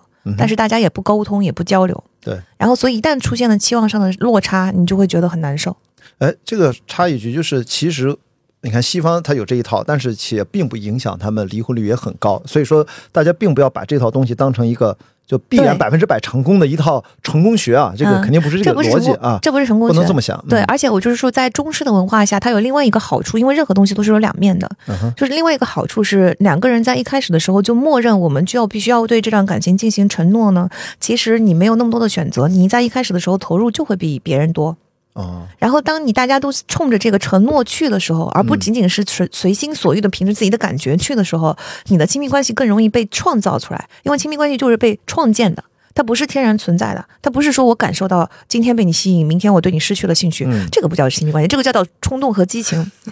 你说这个是不是你是 ENFP 对吧？我是嗯作为 ENTP，、其实嗯 P 的人是不是相对对于这样的事情相对从容的应对一些？因为他本来就没有计划性那么强，我觉得杰人也一样啊，在就是在感情这件事情上，大家没有没有区别，对。然后，所以对这个感情来说，大家一开始的时候就有了承诺呢，你就会嗯、呃尽量的去做一个怎么说呢，以两人为一体的这么一个预算。啊哈，那么这个预算，大家就互相之间会比较容易搭建出一个好的亲密关系。我觉得这个是这种模式的好处，所以每种模式都各有好处。对，那我觉得像西方那种模式，它有五个不同的概念的时候，其实这个它对你的预算是很有帮助的。那你把这五个概念能不能再给大家就说一下？是第一个 dating，第二个 non non exclusive 的关系，嗯嗯，然后第三个是 exclusive 的关系，，OK，嗯，第四个是就是 I love you，嗯第五个是 engagement。哦，哇嗯，，就五个，所以五个里面其实 engagement 已经到了头了嘛？头了。其实因为 engagement 的后面就一般来说他们是提前一年订婚嘛，对，然后这一年其实就是筹备婚礼，他这个时间就是为了拿来给你做婚礼筹备用的。嗯，然后他在婚礼上做出最后的承诺，那只是一个结果了，那已经不再是一个阶段了，所以就是五个阶段，所以说订婚其实很重要。非常重要，在西方的文化中。理论上来说哈，但也不是所有的每个人都 都这样，对，也也不是每一个人都都经过这五个阶段，他其实也有很多人是跟我们一样，把这些阶段全都混过去了我。记得好像在那个 date date 或者 dating 前面是不是还有一个更松弛的 hang out，就是大家就出来玩一玩，或者说认识一下。没有 hang hang out 的，其实跟 dating 就这个没关系跟跟亲密关系没关系，但但明白它前面确实有一个，但他我也我觉得跟谈恋爱也没关系，叫 crush，啊，对 crush 是完全独立的一个系统完全独立的一个系统，crush 就是动心。呃我，crush 就是生理反应我结婚了，我也可以 crush，啊，对。我只要不采取任何行动。哎，是的，我呃呃，就 crush 其实是大家不要就是过过于的躲避它，其实对对对，它就是一个非常正常的生理反应，没有办法。你遇到一个你特别哇，就是哪怕你已经结婚了或者已经有男女朋友了，然后突然遇到一个个超级理想型，然后你就心动，但是这个是会过去，你是这个这是荷尔蒙的突变 crush 是会过去的，对、啊 c r u s h 是可以过去的，哪怕你一般多久？那取决于人，就是一般来说，取决于那个 crush 的强烈程度。我觉得我身边的例子，应该最久的是三个月。我跟你说，哎，我就我的前前任，他就问我说，哎，你为什么六月份咱俩开会，因为我们是老朋友啊，怎么到十月份才约我出来？我当时就说，我就怕是那种男性对女性的那种 crush。嗯，然后呢，我就看如果过了一个月我还想见你，我说我就怕还不够，两个月到三哦三个月，我说还想见你，我说不行，我得约你了。然后他说你很狡猾，我说没这个比较严肃认真对待，就是我觉得最长就是三个月，如果三个月之后你还对他念念不忘。呃，对我这个年四十多岁的男性来说，呃，就具体到我个人，我觉得那应该是你对他是真的心动的。啊，那我跟你不一样，我就是嗯一眼看到喜欢就是喜欢，然后哦，你看我对自己还过于审视了，因为我觉得好像可能是 T 吧。啊，我们 F 就是随感觉走。对对对对对，我觉得可能跟 T 有点关系。我之前因为我也都测试过，因为我就是在这一次之前，我都是就我那次是故意的，就是我到底因为我以前就是喜欢了就直接就表达，就从来不会拖，从来不会拖，只有这一次。但是后来发现也是 OK 的，对，OK，我觉得两种方式都非是都没有问题，完全没有问题。对，就是看每个人我想说的是那次不是 crush，啊就是证明了三个月那真的不是 crush，我就证明了这一点啊。嗯，对，就是我觉得就是 crush 它可以被被发展成一种感情的。对，嗯，只要你有了 crush，你不一定要把它掐灭。嗯，因为刚才说的是，如果你已经在一段关系里面，你 crush 别人，你其实要放过自己一马，你就接受他。但如果你本来就是单身 available，那你 crush 你就是一个很好的开始啊。但是单身的时候，crush 你也可就是像你这种审慎的态度是对的，就是你 crush 它可能就是会消失。所以当我对一个人要产生感觉的时候，其实我通常会把它叫做 crush。其实有，如果你的那个概念很多，那你对这个概念的应用非常的熟悉的时候，其实你能够分得清楚是喜欢一个人还是 crush。比如说，我举个例子来说，crush 更加是一个生理反应，真的。是的，比如说比如说我在学校的时候，我们那个有一个这个嗯、当时的一个学呃。那个学校，我们的一个就是给国际学生做了一个，呃，关于棒球怎么打，以及我们我们学校密歇根是一个橄榄球大大大校，我们今年拿了全国冠军，耶！哎呀呵，今年二二二零二三吧，二零二三赛季，但是是二零二四发生的事情，就这个月发生的事情，哦刚发生对对对。对上一次拿冠军是九七年，可以啊，所以今年出息了，出息了啊。今年非常非常的嗯。对。Anyways，然后但是不管怎么样，我们虽然是这么多年才拿冠军，但是我们仍然是呃美式橄榄球大学生赛的史上拿冠军最多的大学。哇，嗯，我们是非常著名的大学。历。史悠久啊，历史悠久，以及我们就算没有，拿冠军，我们的名次也比较靠前。就是我们是叫 Big Ten，嗯，然后，呃，密西根呢有一个很大的橄榄球文化，所以呢，进去的国际学生学校非常友好的给我们请了一个就是对橄榄球非常有认知的人，橄榄球员，来给我们讲橄榄球的这个事情。然后你然后呢啊，然后呢，就是这他是一个黑人小哥哥，嗯。然后你知道，就是橄榄球的球员、嗯。运动员，对不对？他是他又是一个黑人，黑人的线条非常的美，对他的身体曲线极其美，有时候像雕塑一样。然后他坐在那里跟给我们讲那个橄榄球的所有的东西，然后我明显的感觉到，我对他就就有一个巨大的 crush，但是这个 crush 就是说我根本就不知不认识这个人，我不知道他是谁，他就是过来说啊，my name is Brian，然后就完了，就开始讲球了，然后 一句没记住，一句没记住。因为我对橄榄球当时一无所知，所以他讲球的东西也不吸引我。嗯他的什么声音，就我明确的知道，并不是任何东西，嗯。就是他周身的那个肌肉曲线和弥漫的荷尔蒙。你。变成了一个美术生啊，看到的是所有。大卫的雕像，哎，对对对，我在就这意思。就是我对大卫的雕像产生了一个深深的 crush。你看我说的还是绘画，你直接雕像就感觉要上手了，你知道吗？呃，雕像也不用上手，啊就是雕像，就看雕像，就行远就是远远雕像就是你在那看，近距离看就行了。嗯所以就是这种 crush，如果你不抗拒它的话，是美好的体验，啊是，是非常美好的体验，你就会觉得说人类身体怎么能长成这么美？嗯，那你就不用抗拒，你那种情况也不需要不需要抗拒，啥发生就好了啊。但是那跟你非常就是以美学的角度去欣赏一个曲线又是另外一回事。嗯，你确实的感觉到，就是我有一种很强烈的想要跟他产生亲密连接的冲动，嗯这就是 crush。呃你对他的，但是你又知道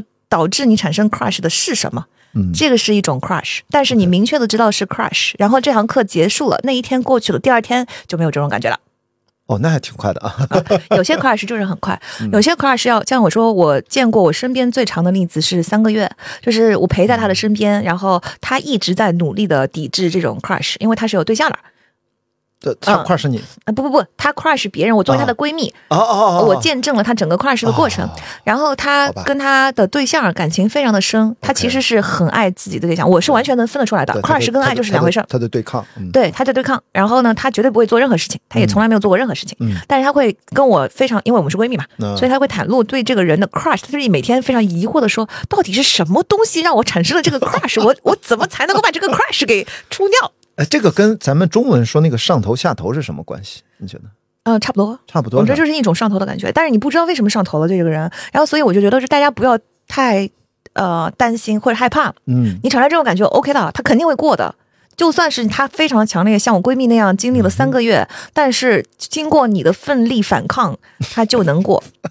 奋力不是这个下头啊，在中文的语境里面，它还多了一些些个人的情感的好恶的色彩在里面。它不是下头，它其实就是等上头的感觉消失，它就比较中性。对因为下头是是一个下面的东西。哎，对，下头就感觉对这人有负面影响。其实你的 crush 消失了，就是你的上头的感觉没了了就可以了。对而因为我觉得一旦到下头，感觉在中文语境里面，它又有了别的情感色彩在里面。对啊，crush 就是一个非常非常单纯的东西，它就没有理由的，就是你对这个人产生的东感觉就是一种感觉，像我闺蜜产生的那种感觉啊，她这个人就是根本不可能跟他生活在一起，她就不是一个理想的对象，她也爱不上这样的人，真的。哦但是 crush 就是 crush，就是一个纯天然生理性的，你俩的荷尔蒙对上了，嗯，你俩的一些免疫细胞对上了。然 后免疫细胞，为什么免疫细胞还要对上？对，真真的就是因为免疫细胞是这样子的。我们简单的说一下，免疫细胞里边它有一个叫做呃展示窗口的东西，但那个展示窗口是一个小分子的这个蛋蛋白。嗯什么叫做展示窗口呢？就是这个展示窗口会展示我细胞里面的内容物。就是一个蛋白的组件，嗯然后呢，免疫细胞的巡逻兵会不断的检查你的窗口，就叫 OK NK 细胞。嗯它展开窗口，如果发现窗口里边是病毒，就给你把这个细胞你自杀，啊，然后这个细胞就自杀了。嗯所以免疫细胞大概是这么个过程。，OK，那么你说这个窗口就是这个，它它跟嗯，我们把它叫做。就把它叫做窗口吧，嗯你把它想象为是一个窗口，这个窗口的功效对这个病毒的展示越强，是不是杀病毒就越快呢？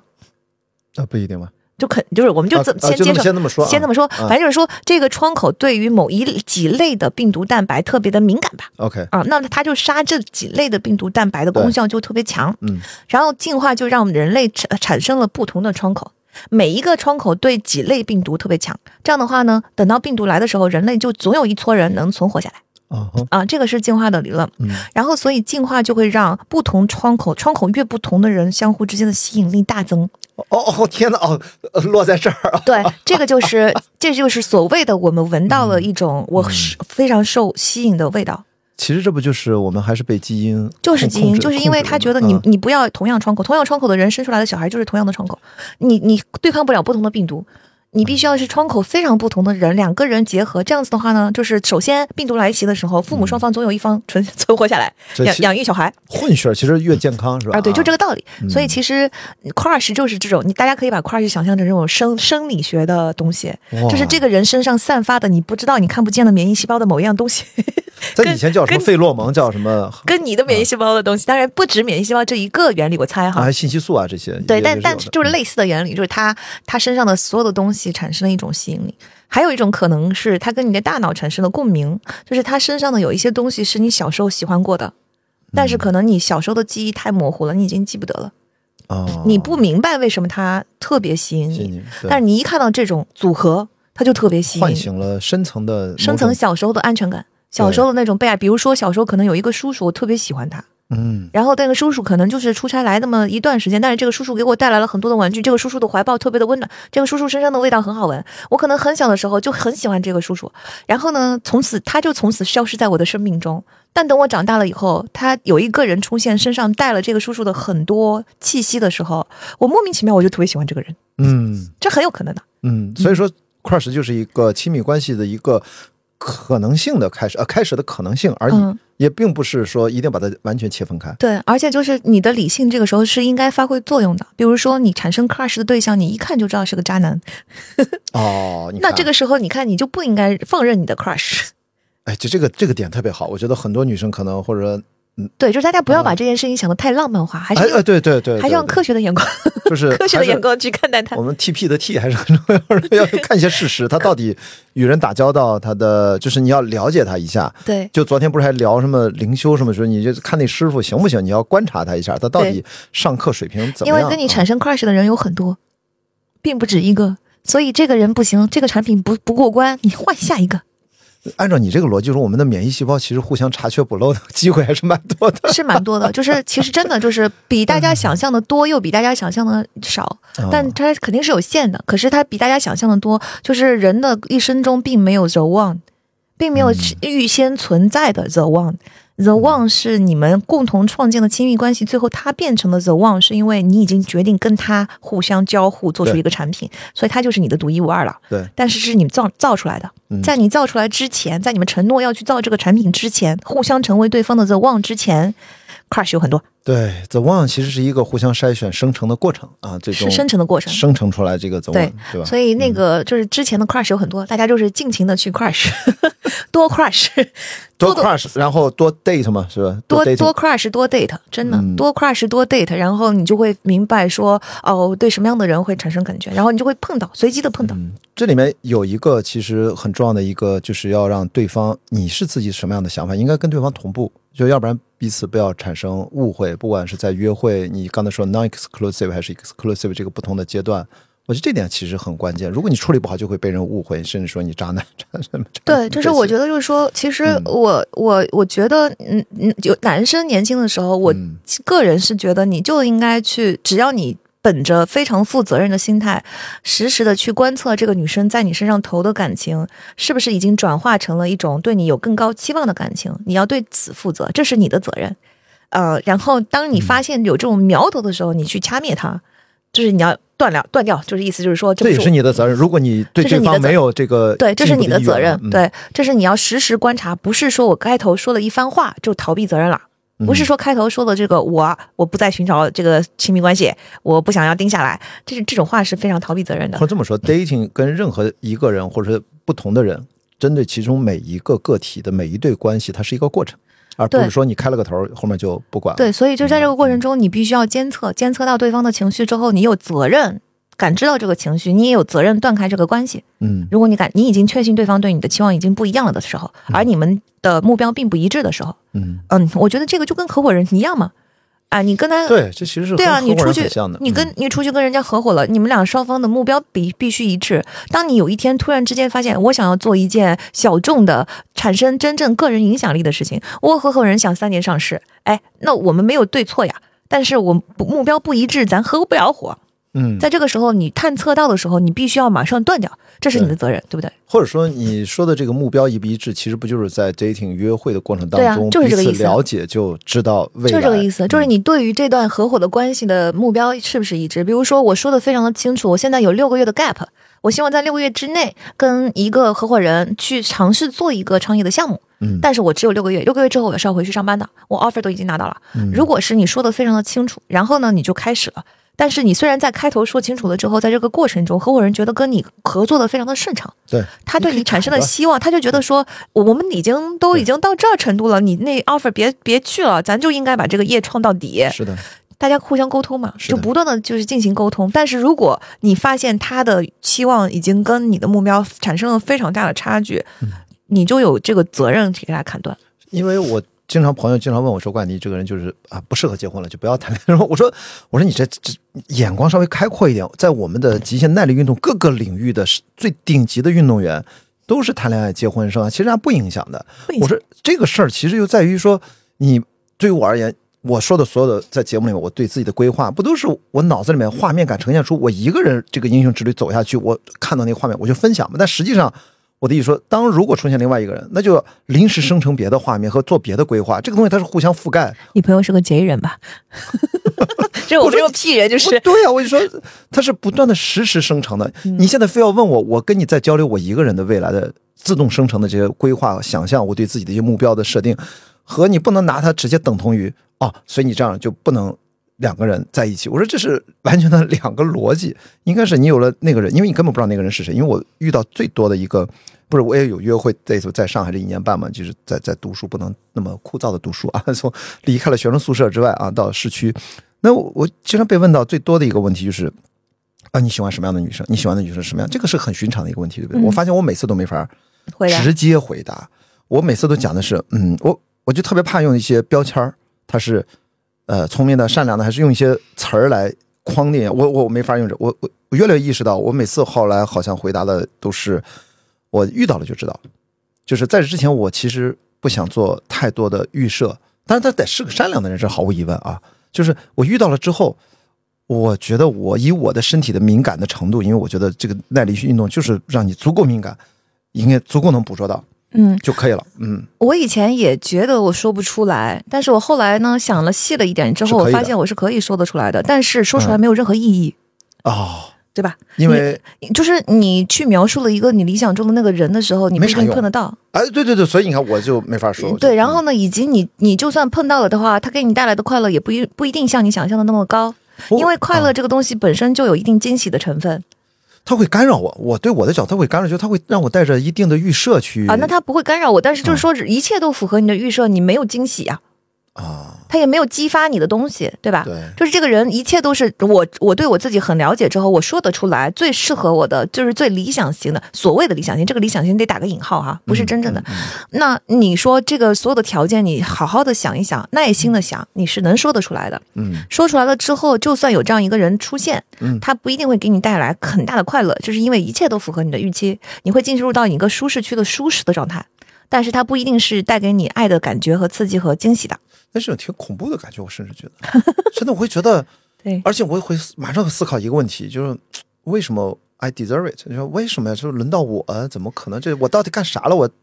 对大彩票了吗？所以我觉得就是这种这种嗯其实不是说不出来，是我觉得完全没有意义，我不知道为什么要说它。对然后，而且你说一个理想的情人是这样子的，他其实是一个打造后的状态，他不是打造前，所以没有人能符合你的理想型。对对吧？我刚才说生成的过程，生生成的 the 过程。one 是生成的过程。嗯。我现在越来越理解，就是大脑，就是它真的是一个，就昨天不是聊到 Chat GPT 那个逻辑，跟你说的一样嘛，就是一个生成的过程，不能一上来就捡现成的对啊，啊。而且这个生成是就是你和那个人两个人之间的交流，你说的信息输入输出的生成，嗯，不是他跟别人的生成，对 他要跟你的生成，那跟我说那个价值的共同创造是相关的，就是你要去干的一个事儿。因为我发现啊，就深切的羁绊就在于不能只是传统逻辑的羁绊，要有一些更多的在，特别是人生下半场吧，我这么说，就是四十岁以后，我暂时把它称为人生下半场，追求会更加明确了一点。嗯我觉得其实更实用的是这样的，就是大家都因为你的理想型是不太现实的一个东西，嗯它完全不实用，所以没有意义。你把它想出来也没有意义是的。，所以我就但是有一个东西很有意义的是，你不喜欢什么，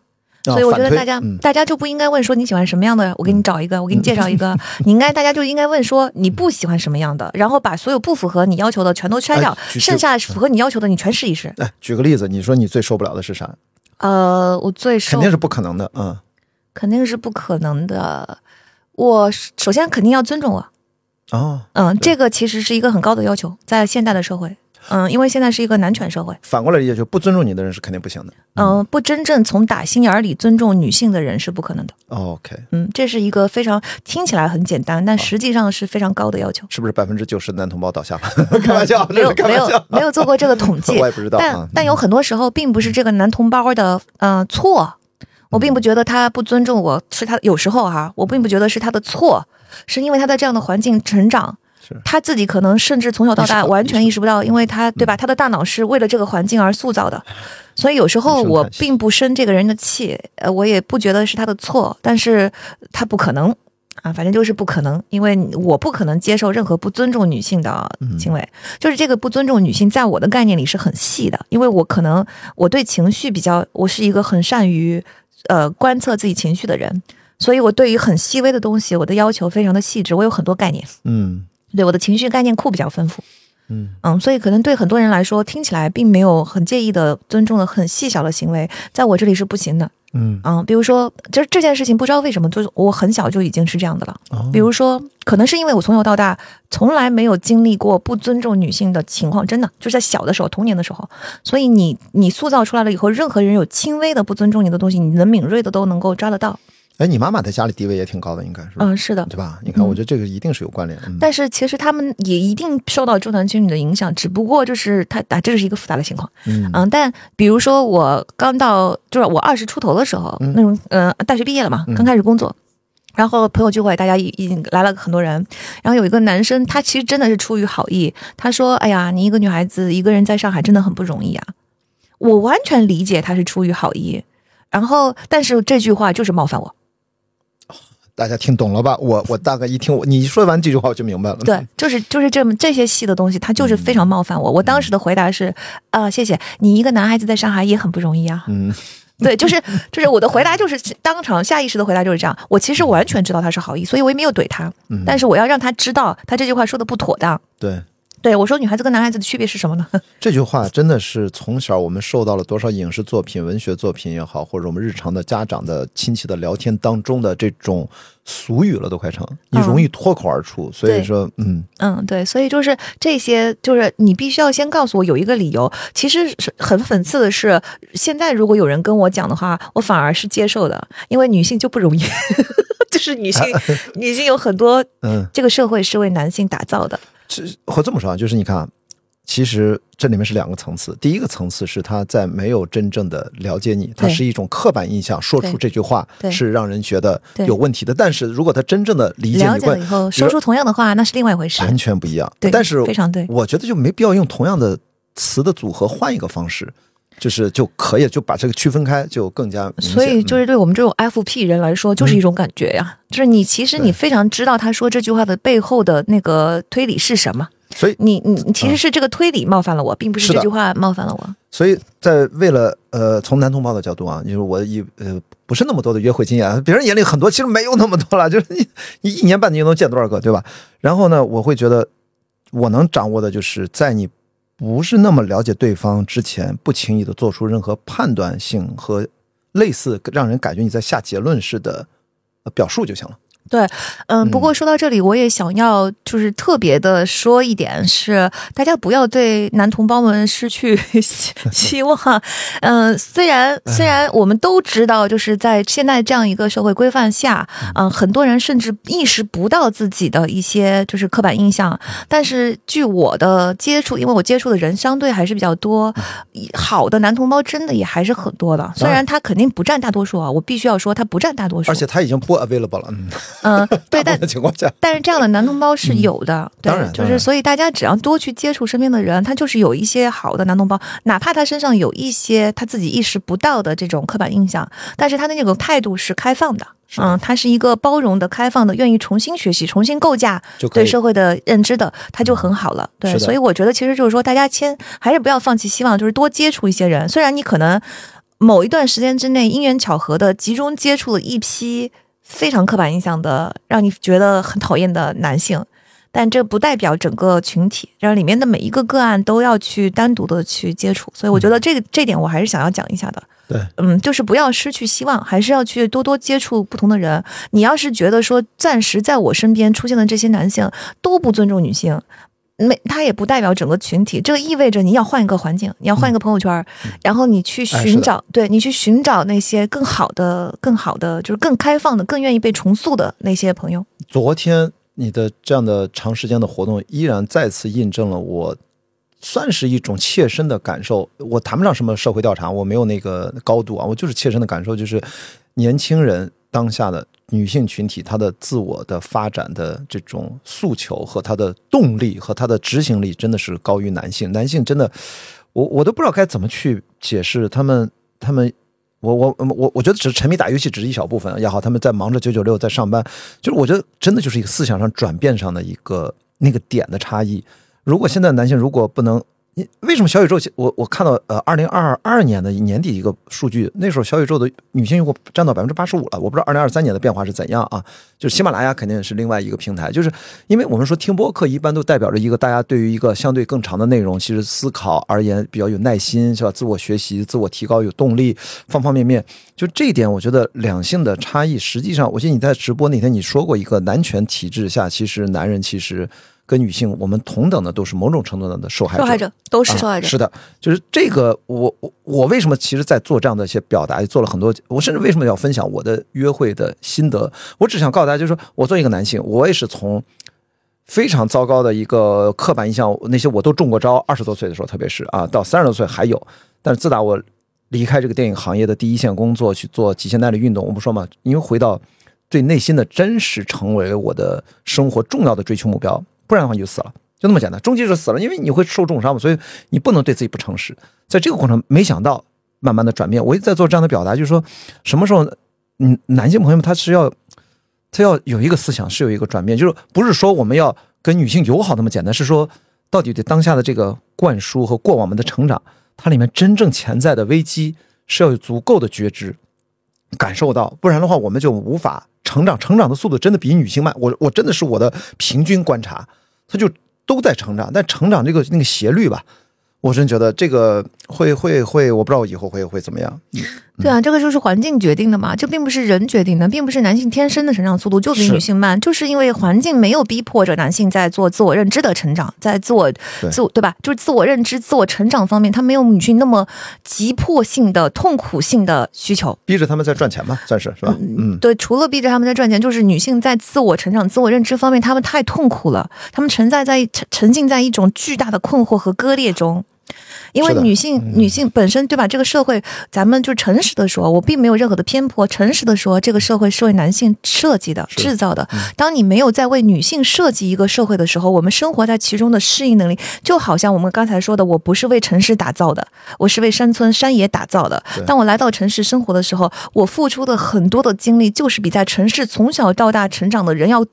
多很多。嗯但我来城市的前十年都没有察觉到这件事情，嗯，我自己都没有察觉到这。是个觉知能力、觉察能力是吧？对，然后当你慢慢的发现，说我其实是一个在城市里面我要费的劲儿，在生活上费的劲儿，比在城市长大的人要费很大的劲儿的时候，大家其实很容易明白这个东道理吧。首先，你的所有的生活习惯都要改变，对吧？然后城市是一个更大的东西，城市对自然的这个你从自然里边汲取能量的这个习惯会被打破，然后以及你的人情世故全都留在你的家乡，你在一个新的城市你是没有根基的。而不像在这里的生活的人，他的家族、他的身家家族朋友，他从小的发小，我都一直很羡慕。从小在城市长大的人，他到三十多岁了，他还跟发小一起玩。我的发小都已经四散在全国各地、全球各地了，嗯、所以这些就是有很明显的区别。我觉得我们可以平心静气、诚实的理解，这个城、这个社社会是为男性打造的。所以，就像我们女性，每一个女性其实进入这个社会生活，都像是来到了一个新的城市，从乡村到了城市，在一个不适应我们的体体系内，在挣扎着适应。这就是一种成长的力量，嗯。因为你的适应力必然一定比没有离开过城市的人更强吧。嗯。嗯，然后这是第一点，第二点是你哪哪怕你去努力的适应这个社会，但是它有很多东西它就不再为你打造的情况下，其实你就是在抗拒它，嗯。因为你觉得不应该这样，你觉得这个你在这个城市生活，我也在这个城市生活，你不能够呃去为他保护他的东西来牺牲我的东西，这个就好比是什么呢？好比一个城市非常的排外，嗯那么被排除的那些人，被排斥的那些人承担了非常大的压力。对吧？就是这个城市，我就是在这个城市生活的人，我在这个城市已经拿了户口了，我甚至是这个城市比你更大的纳税人，对吧？我我我都我嗯纳税人，纳税人我听说纳税人，我一这这我是这个城市跟跟你一样的纳税人，所以这个在纳税人的过程中，我所有的一切我都应该是一个合格的城市居民的情况下，你的整个原生的群体在排斥我。啊，在看不起我，在让觉得我低人一等，在嘲讽我，在聚在一堆窃窃私语的讨论我，那这个是一个很大的心理压力。那在这种情况下，我觉得就是如果大家这么想象的话，就会理解女性为什么很困惑。然后压力很大，然后随时就经常会经历一些我觉得不应该发生在我身上的不公平的一个心理的压力。在这种情况下，女性就是很急于想要得到答案和自我认知和自我成长。和希望通过自我成长、自我认知这种清晰的内在的力量来抚平这些痛苦，去对抗这些痛苦。所以大家也一定要理解是这么回事儿。对，啊，但是呢，同时在这种规范下，就为什么我在直播的时候一直是说男性，我觉得某种程度上来说，甚至是比女性更大的受害者，因为女性的伤害呢，逼迫着他们在成长。某一当然就是我们不能说整个女性群体，其中一小撮真的非常小的一撮，一小撮女性群体有教育的能机会和能城力为主吧，嗯，去进行自我成长，来进行探自我探索。这个过程中，就像有原生家庭痛苦的人，在自我疗愈的漫长的过程中，我经常说，你们会有一个隧道尽头的一个光芒，是你的疗愈过程告一段落的时候，你的情商会比普通人高。这是因为你在过程中就就是就是抗争的过程中，你会发展出对情绪更加敏锐的体察力。对，那跟我觉得女性也是一样，她的痛苦很深厚，所以她在这个痛苦的抗争过程中，她的成长就很高。当然，这只能局限在一小撮有条件的女性身上。对。那反过来说，从这个角度讲，男性有时候我觉得他们是可怜的，因为你没有被给予这样的机会，嗯，然后所以你意识不到这个压力，意识不到这个需求，嗯，但是你看哈，如果说我们就是人，我觉得大多数的人其实除了女性要生育，男性是呃力气更大，就这种大大致的区别之外，两性没有什么太大的区别。我经常就把每一个个体都看作是一个雌雄莫辨的人，就都是雌，每个每一性都是雌雄同体的。那但是呢，如果你在就是一个偏男性打造的社会的问题是，你就一定会把某一些人类身上的东西特质归为是女性特质，某一些特质归为是男性特质。然后你针对这所谓的这个男性特质的群体打造了一个社会，那么这里面所有的人其实都不适应。嗯，我们刚刚说的女性更不适应，对吧？就是她对像从农村到了城市生活，但是其实这个城市也不是为男性打造的。说实话，嗯它虽然是一个为男性打造的社会，但是它为男性打造了一个我只允许你啊、某些特质打造的，对，嗯就我只允许你发挥自己身上百分之四十的特质，嗯，剩下的百分之六十，因为对我来说，情感相关的是更大的。是的，嗯，你百分之三十到四十，你只能活到百分之三十的男性，对，剩下百分之七十六七十是更大的每一个人类心底的那些情绪的需求、天然的亲密关系的需求、情绪的表达，所有的这些东西，所谓的女性特质的东西，嗯那这个男性是不被允许的。为什么呢？因为这个东西被归为女性特质之后，它是被歧视的，是包括它是低人一等的。对，就是包括我经常我说我泪点特别低，就是这种，就是好像男人这个掉个泪就怎么样。因为我说我们从事电影行业，如果共情能力都不能对，一直保持，或者是那那，所以我可能是因为我从事的专业也好，从上学时候我就会告诉自己，我就是一个普通观众，我该哭哭，该笑笑对。也帮助我在生活当中情感表达也应该是通畅的。对呀我也没法说这是我的工作场景，电影院是我的工作，没有，它就是我的生活场景啊。对啊，但是你看你解释呢，你还有一个比较好用的好用的理由，对对吧？但是其实本来我们不应该说，因为我是电影行业的从业者，所以我需要情绪丰富。对每个人都需要啊。对嗯，我们就是这种高下，就是下意识的，很多人其实真的意识不到。我这么说的话，嗯很多人听到可能还要反驳我。但是大家想一个简单的例子，就是女性被称为假小子的时候是一种赞扬，男性被称为娘娘腔的时候是一种贬低，对，你们就会明白这是高下所见。是的，所有的男性特质被认为是高人一等的，所以我们女性被称为是假小子的时候是称赞我们。对，但是如果男性被称为娘娘腔是低人一等的，他就要往下走。所以男性们都在尽力的避免低人一等的表现，因为在社会中会受到惩罚。嗯，那么这就是对所有的男性都是受害者，因为你活不出完全的自我。就是完整的自己都没有机会得以呈现。所以我前面只是说感谢刚巧，因为我是从这个行业专业进入，我现在已经完全自我接受，就是情感的自然的释放和表达都可以。对你有一个非常好的借口，能够让你很大程度规避这个社会惩罚你的后坐力。嗯嗯，所以你的阻力没有那么大，就是在进行全面的自我发展上。但是对很多男性来说，他如果没有这么好用的借口，他的后坐力很大，就是社会对会会对他进行惩罚。有时候我们并不能够怪男性，你怎么这么爹呀？你怎么这么男男权主义啊？我觉得就是往大了看，不是我们看不是看个案啊，个个体的话，你该该怼就怼啊。但是我们以一个群体来看，我觉得有某种程度上要同情男性，因为他也是受害者，他是被这么规范出来的。如果你不这么做的话，你会受到惩罚。对就跟女性不这么做的话，你会受到惩罚是一样的。对，也会受到鄙视。你这个人怎么啊这么多愁善感，这么这么优柔寡断，怎么怎么怎么样？男性不就应该怎么果断、决断、坚毅什么的？这这这全是这种说法。但实际上，我们应该把自己的完整的自己保护好。对。我现在是越来越有意识，这个很重要。嗯对，然后我觉得女性呢是这样，因为在这个社会中，它很复杂，它虽然是为男性打造的，但是呢，它又同时要求女性进行赚钱的行为，对吧？需要六边形战士啊，女性也是六边，形战士。她就是没有办法，因为你就是你一对，就大部分的家庭，如果你不是双职工的话，你不是两个人都在挣钱的话，你养不起这个家，你也养你赡养不起双方的父母，尤其是像我们独生子女的一代，对吧？哦，你是没有兄弟姐妹的啊？没有兄弟姐妹，哦对，所以就是咱就把独生子女去掉吧，就是就算你有兄弟姐妹，大家一样还是就是普通家庭都需要都是需要去，就是双方都往家庭里面做经济贡献，咱不可能说大部分的人都是男性养家，女性在家操持家务，不可能了，那个年代早就已经过去了，对吧？嗯。所以其实对女性的要求是，女性也需要赚钱。那女性的赚钱呢，她是需要进入到纯粹为男性赚钱打造的这么一个体系里面去赚钱的。所以女性从这个角度上来说，这个痛苦本身提供了一个全面发展的机会。就是它是一个，我们就说了，每个人都是雌雄同体嘛。所谓的女性往男性化，这只是一种说法，实际上是女性在职场中一样能够发挥出自己潜力中那个竞争性的一面和各项能力的一面。女性天生就有这些能力。嗯，那同时社会又要求她在情感方面做出女性细腻的表达和共情的这些支出共情的情绪劳动。嗯，所以女性被逼着在两个方面其实都会要有很大的发展。然后女性在职场总体来说是受到歧视的。一个女性要达到同样的晋升的位置，要付出比男性平均来说更大的努力。那么女性在两个方面，无论是在个人能力和社会职场的表现方面，还是在情绪劳动的方面，都被要求支出不公平的额外的努力。那你说女性不成长才怪嘞？被逼的啊，被逼的和某种上都痛苦。某种上，男性的痛苦可能也痛苦，但是好像还痛苦的不够，对没有刺激到他要觉得要觉醒，要彻底反思。就是现在因为这个大环境，让他还觉得有点叫既得利益也好，或者他还觉得嗯这样是为自己反而是得利的。嗯一方面是既得利益，另外一方面是像我说的，就是男性其实被规范的那个框框比女性小很多，啊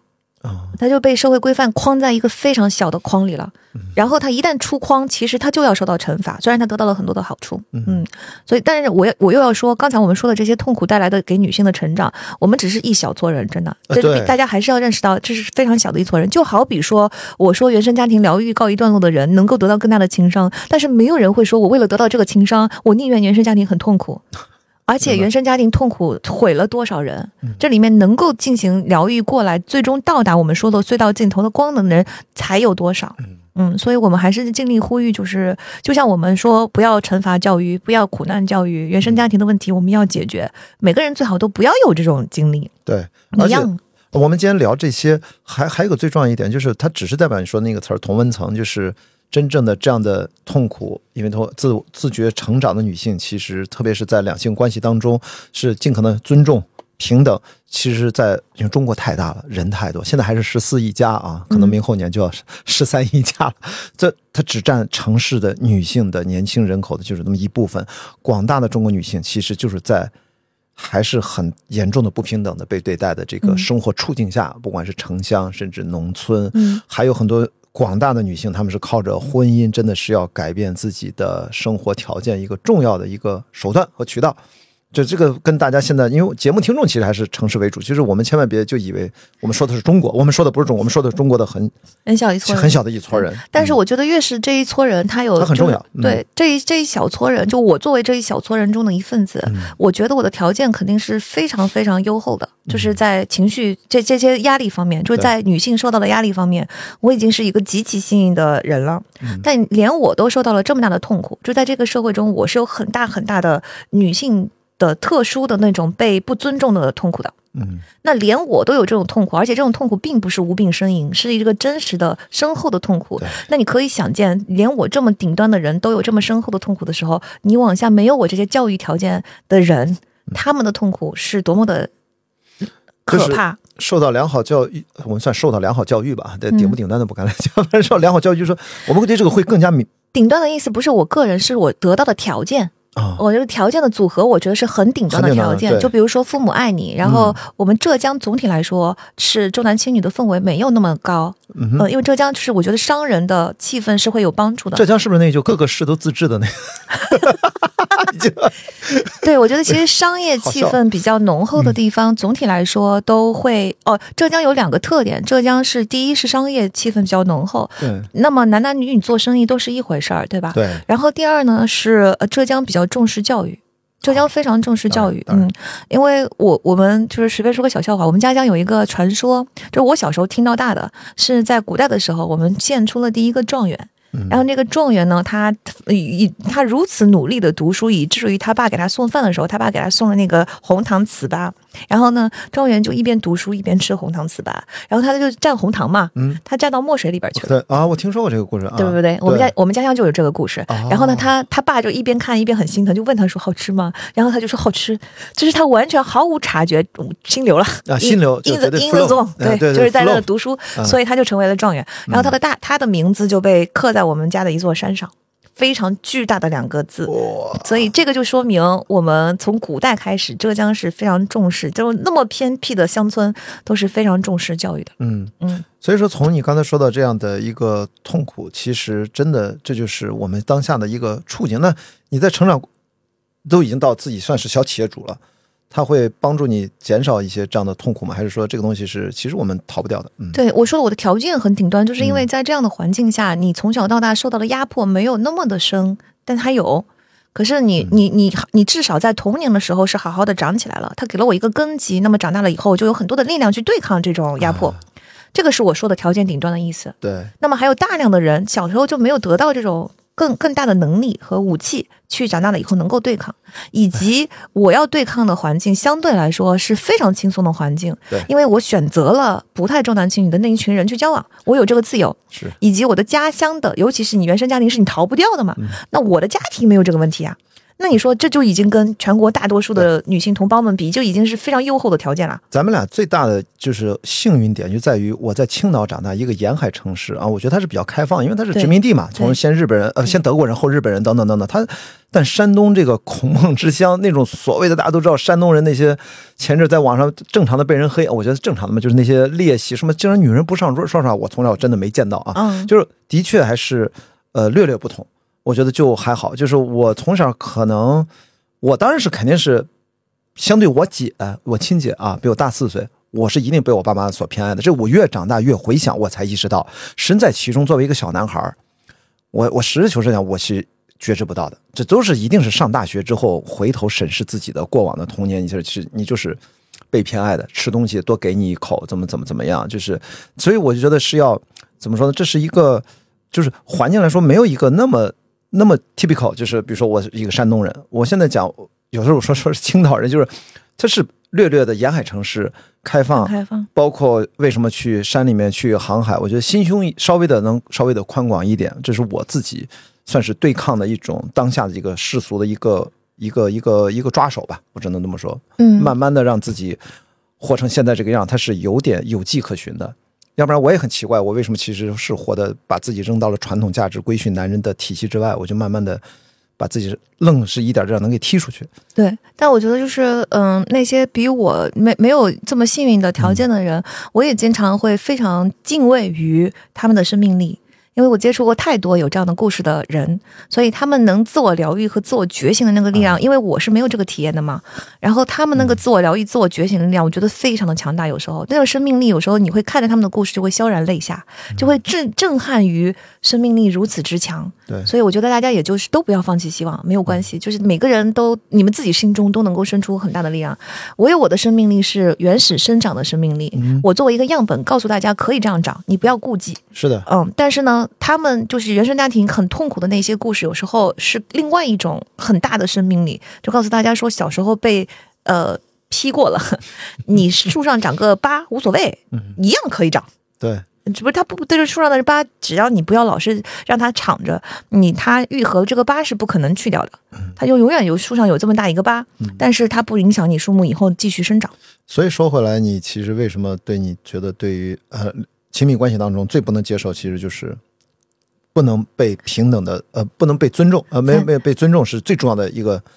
前提条件，咱居然还能兜兜回来，不是这是根源 啊！我这这都都回来，都回来这个故事。对，把这个根源说的那么清，所以说它延伸出来的，如果没有这个尊重，就会有现在网上那热词，什么 PUA 啊、煤气灯效应啊，就是都是由此延伸出来的，就是不尊重，就是不尊重，对这个，源头，所以你抓的是源头。嗯，对，就是这个是我最不能接受的一点。哇，嗯我它其实这点是不是也就够了？我觉得还是还有什么其他的具体的？这点是很根源的东西，然后一下子我也想不起来那么多。但是呢，就是我们更实操的讲，有一些生活方式上没有办法互相适应的，也没有谁对谁错，嗯但是我们也没有办法生活在一起。比如什么呃早早睡晚起，不是不是作作息是吧？这类似这种还是作息其实就挺重要的，嗯，对啊就就是大家不要差太多，我觉得就是差一点儿也可以，因为大家可以互相调整。嗯然后尤其是到了年纪大了以后，对吧？作息都一样了，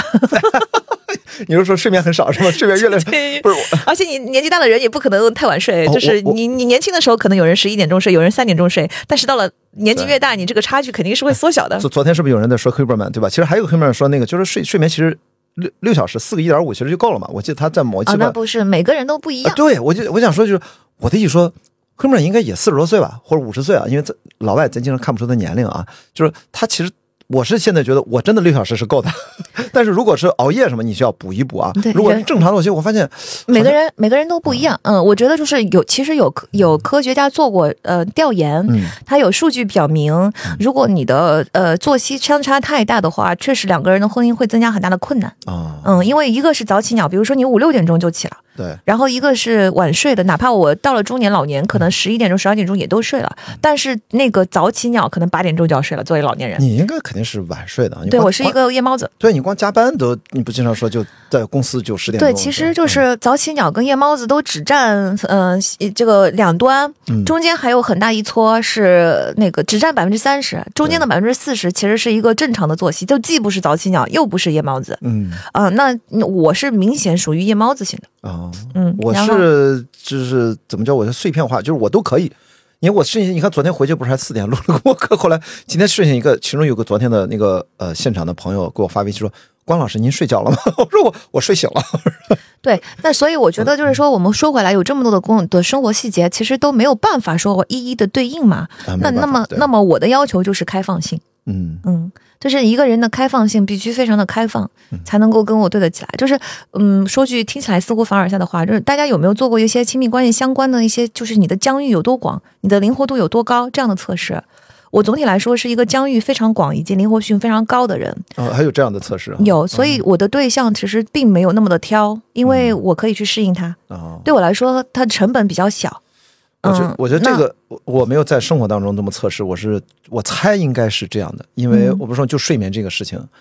陆地本来不是说就在一天只睡两小时，后来发现到了海上更可怕，每天睡觉时间不一样，每次最多也就能睡着两小时就算多的，然后碎片化，每天就睡那么几个小时，拼起来要干一个月，你还要神志清醒，体能正确输出，还不能出事儿，还要团队协作，达成目标还要比赛，所以我觉得这个适应性是必须这么生生训练出来，是可以的。对，是的，所以就是我需要这个人也他比较开放。对，嗯我觉得这个是，我觉得在你能够，其实你看，你不需要那个刚才就说我的前面那个答案，就是我我说不出来，可能别人问我你喜欢什么样的人，听上去这么简单的问题，我回答不上来。我现在就和解了，我一直还有点苦恼，我说我是不是有点装逼？我想为什么不就说出那几个男人都会喜欢的？是吧？我后来发现我真的回答不了，我觉得这这不能是这样的。哎呀，所以说，哎，我就最后其实我也不想一直拉你聊聊太，咱咱聊多久了？还好，还好，还好，还好。嗯然后你自己真的这个播客目前做到现在，你自己有没有觉得自己的脑子里面有个理想的生活状态？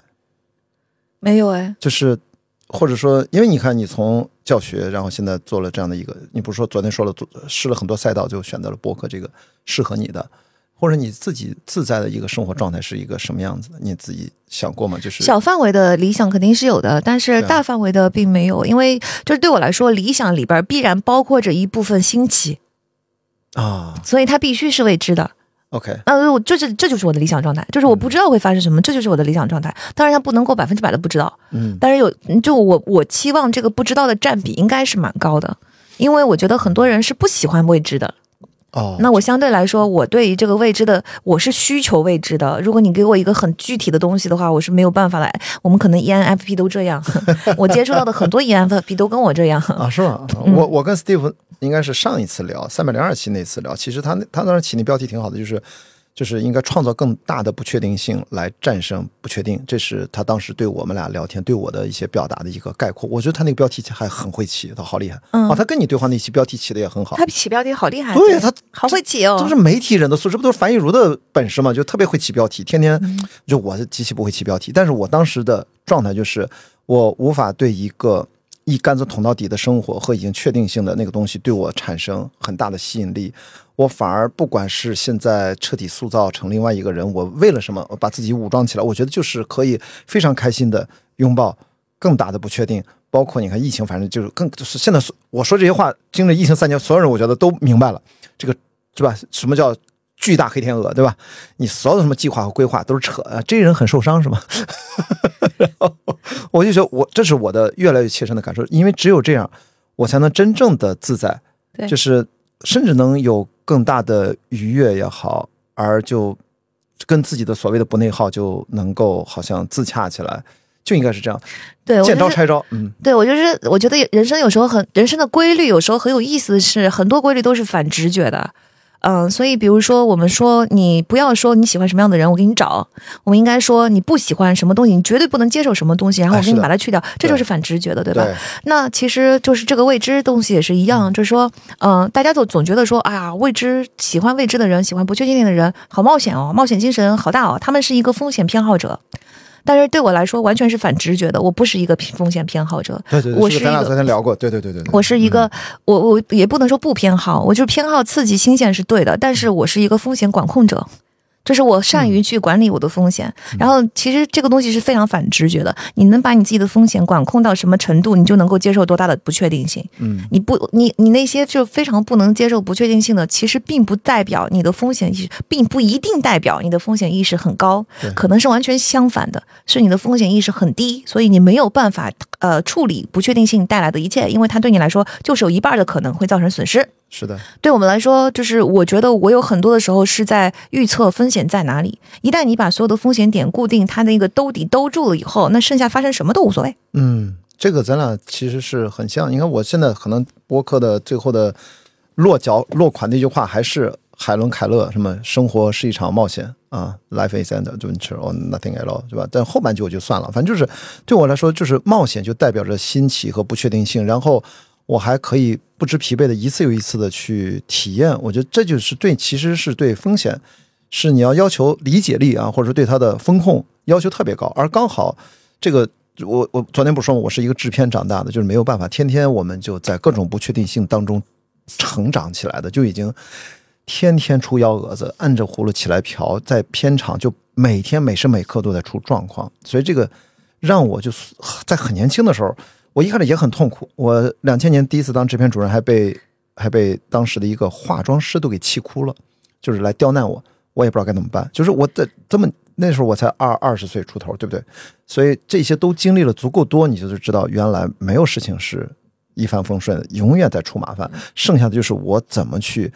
平复自己，按照最重要的优先级去一件一件把这个问题解决。剩下解决不了，那就解决不了了。就是嗯很糟糕的场面，我们都经历了很多，后来发现也死不了。所以那天我们在 Steve 婚礼的第二天，有一个五个男主播聊这个两性亲密关系的话题，据说很多人爱听那期啊。反正就开导一下孟尝老师啊，孟尝老师就经历一段感情创伤出不来了。但我当时就一个态度，我说面对感情，我现在依然是到这个年纪了，我就是那个呃，如果爱情有信仰之跃啊，leap of faith 就那个经典信仰，其实跟宗教关系啊。但我就说信仰只有用到爱情上，我就他就说跳还是不跳？我说我永远是那个跳的人。对啊，肯定跳啊。为什么？是因为我发现，就算把我摔得粉身碎骨，原来我是可以把自己拼起来，对，继续寻找下一个悬崖。你要有这样的信心对你有这样的信心，你才敢跳。但是你要是没有这样的信心，你其实就。是的，对，其实我的信心也不是我百分之百能拼得起来，我觉得就是有一定的可能性，我把它摔得很惨。那我上一段感情，我其实经常说，我有一段时间是抑郁的，但虽然没有到抑郁症的地步，但是肯定进入到了一种抑郁的情绪中，它就已经很危险了，对我来说，因为我我这我这个人人生人生没有经历过这样的阶段，但它 不是说百分之百安全的，并不是说我跳下去不知道什么，我摔得粉身碎骨，我永永远都有能力给它拼起来，不是，而是我觉得有一定的能力。当你能力一定强的时候，你觉得有一定的概率能做到这件事情就好了。是的，就是所以在跳之前的犹豫和那种啊、或者自我怀疑，我觉得都能理解。我觉得这个是要靠自己随着生活经历再累积多一点。我我因为我那天是谁跟我说那句话，我觉得挺逗的，就说呃，除了死亡，人生所有的伤痛都是擦伤啊，就是我觉得大概这个意思啊。这说的有点有点过，但是有点矫情啊。但是我真的觉得我该跳就跳，因为他不可能死啊。但是，抑郁那个可能会影响，那个是极小概率的啊，所以我就接受了。因为如果我不跳的话，就是我就就我内耗，我就我就就昨天现场不是咱有有，我一直讲他一直在他他的表达过程就表达了他的思考过程极大的内耗，我都快有点听不下去了。其实他又讲了很久，但是我就要让他讲，我看他能讲多久。完了之后我插话嘛，我后来说，对，我觉得就是这个说的特别好，就是为什么我们有时候要跳呢？为什么我们有时候就是不知道结果还是要跳呢？因为要跳这内耗的耗耗费太大了。内耗跟不给我们没有任何收益，几乎对啊，你看我我跟关老师可能都都是那种非常不喜欢内耗的人，啊，就是受不了内耗这件事儿。对。就是你无论如何，你给我一句痛快话吧，伸头一刀，伸头一刀，缩头一刀，你就是这一刀早点给我砍下来，嗯你不要让我内耗，因为我觉得内耗是对生命非常大的浪费，而且其实内耗一样有进入抑郁的风险，甚至哦可能被这这这还要更高，嗯因为你内耗就是一种很大的压力。嗯当你内耗的时候，就相当于你所有的能量运算都用在你的身体内部，你不用在你去跟外部世界的接触中，嗯，对吧？我昨天那个男生，我们就是都判断他有点抑郁小情绪的那个男生，他今天上午还给我发信息，就特别感谢，还把那合影不都发给了我嘛？就说嗯，他要去尝试，说今天来的太值了。就是其实昨天最后留到最后，不是分别合影，不都又给我发合影嘛？就是我觉得他们那种感谢都发自内心的，所以就是最开头你说做这个现场活动的那种小小的使命感，其实你会看到，其实某种程度上他在。真实的近距离的拥抱每一个人，当然他们后来都跟你有拥抱，对不对？然后跟你做教育培训，也帮助了几千个人，对不对？其实本质是几乎是一样的。一样的。没有什么它本质的区别，我觉得就是啊区别在于我做了这么多年小规模的这些事情之后，我的能力增长了，我开始慢慢的开始就是探索一些新的模式，能把这一套东西呃辐射到更多的人了，这才是为什么我开始做了新的模式。其实本质上在做一样的事情，就是我希望能够正面的影响一些人。是的，嗯我在零九年跟张小北我的搭档做每周影评，我们在湖南潇湘电影频道，只在一个省内每周播，呃，二十分钟到半个小时，就是跟脱口秀一样。我们俩没有搞，我们俩因为太熟了，一做院线上什么电视，啪啪啪啪喷，我们喷四十分钟，把那时候还是磁带快递到电视台，他们在剪，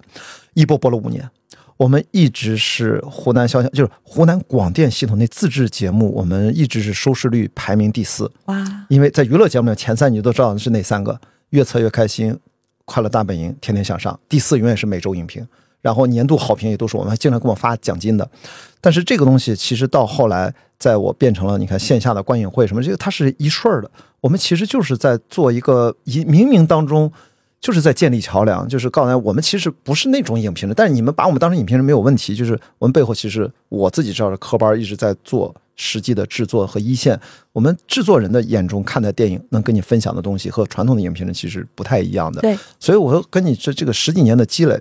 好像是有人就是有一种动力，他在让我们其实还在追求那样的一个好像没有太变，只是在不断升级的一个东西。对啊，嗯就是同一个树树干上，同一根藤上长出来的花儿啊，它能变到哪儿去？但是每一年长得确实是不太一样嘛，而且每一年树木在长高嘛。我真觉得，其实你能不能感觉到这这一年，你其实我听了你认真听了你那期的最大的变化，你自己觉得呃，包括昨天这个活动之后，有没有什么新的不一样的感受？嗯，我觉得就是每天每次所有的活动，就是我是一个作为一个 P 人，我我们的数据输入是每天都在发生的，对，所以你很难说，我去年就是我们很很难像一个节人一样那么清晰的说出说在某一个时间点之前和之后有什么变化。这种东这种东这种感觉对我来说很陌生，对，因为对我来说每天都在都在变化发生变化，对，就是所以比如说那个我很难说出我们家门口的那棵桂花树是是去年跟今年发生什么巨大的变化没有变化，但是它每天都在变化，嗯。嗯，所以就是这么一种感觉，嗯，但我觉得就是可能说点实操的哈，就是刚才我们说的这些想要拥抱不确定性，然后以及你做好风险管控，所有的这些东西，我觉得就其中有一个可能有一些朋友会说，那我怎么能够做到这个地步？对，嗯，那我觉得其实就是很一个很简单的方式，是你先去看很多这样的案例。然后我觉得这是，嗯、为什么？你看，就是嗯你你是制片人，所以你刚刚说的在制片的整个过程中，其实你慢慢的就培越来越培养出了这个能力。对我来说，可能更早，就是浙江提供了一个啊浙江怎么了啊？小生意的不断变化的模式，义乌是吧？不是义乌，嗯是你知道，就是在浙江做小生意的人实在是太多了，太多了小生意嘛。然后，所以呢，你会发现，就是很多老百姓，就普普通通的人，你不需要有什么特别的都怎么样是生意人，对，大家都是生意人，然后他就是有一些，当然不是说浙江全员生意，其实是很多人都是跟别的地方一样是体制内的，然后或者是按部就班的，还是是一个朝九晚五的工作，这是也是占主流，但是他肯定显然有更高的比例的人在流动，在做生意，所以呢，你。浙江的人可能从小到大，你身边总有看到很多的亲戚朋友，远亲也好，近邻也好，所有的人也好，你就是看到他们在不断的做生意，然后做生意这件事情就是充满着各种变化。这就是为什么我从小就已经完全适应了，每天都有救火，每天都要有新的问题。这不咱俩很像吗？做生意就是啊这样啊，做生意就是每天都有新的问题哎，。你小时候做生意指的是什么？就是家里面就是帮忙还是怎么样？不是，啊我不做生意，我我说的就是为什么大家能做到这件事情，是因为你不需要亲自去做，你只需要去观察就可哦，以了。见证啊，我明白了。啊你看到的案例越多，你就越适应这种环境。我你看我我说的做生意是什么养鸭，啊，就是对吧？就是你纯你包一个鱼塘养鱼，这就是做生意啊！这怎么就不叫你不只要不是去打工人上班，嗯都都都叫做生意。我承包一个鱼塘，我怎么不叫做生意了？我自负盈亏呀，对对吧？我要看天气吃饭呀。对嗯，然后农民也是做生意啊，嗯你自己做种田呀。当然，农民不算不，我们撇开不论哈。嗯那还有做生意是什么？就是比如说，呃，办了个狗场，嗯，然后第一年狗瘟全死了，天哪，这赔了几千万啊、我天，就真的就是你你没有办法确定呢样。然后再比如说做生意，就是我们那边开厂的人很多，嗯啊、什么农饲料厂啊、纺织厂、什么小作品厂，就是开厂的人很多。厂子其实也是经历很多变化的。就所谓的供应链嘛，在这儿是吧？对，然后随着社会的变迁，那你说这种、呃原始的家庭作坊型的厂，虽然它已经开得很大了哈，但是它受到了国外正规品牌的这些冲击，这个时候它也产生了很大的变化。所以就是做生意这件事情，就是永远都产生着变化。然后你经常会看到说，一个大老板天天就是赚了几千万，第一年，第二年全赔光了，第三年又嗯东山再起了，你也不知道他从哪儿传来这么多钱。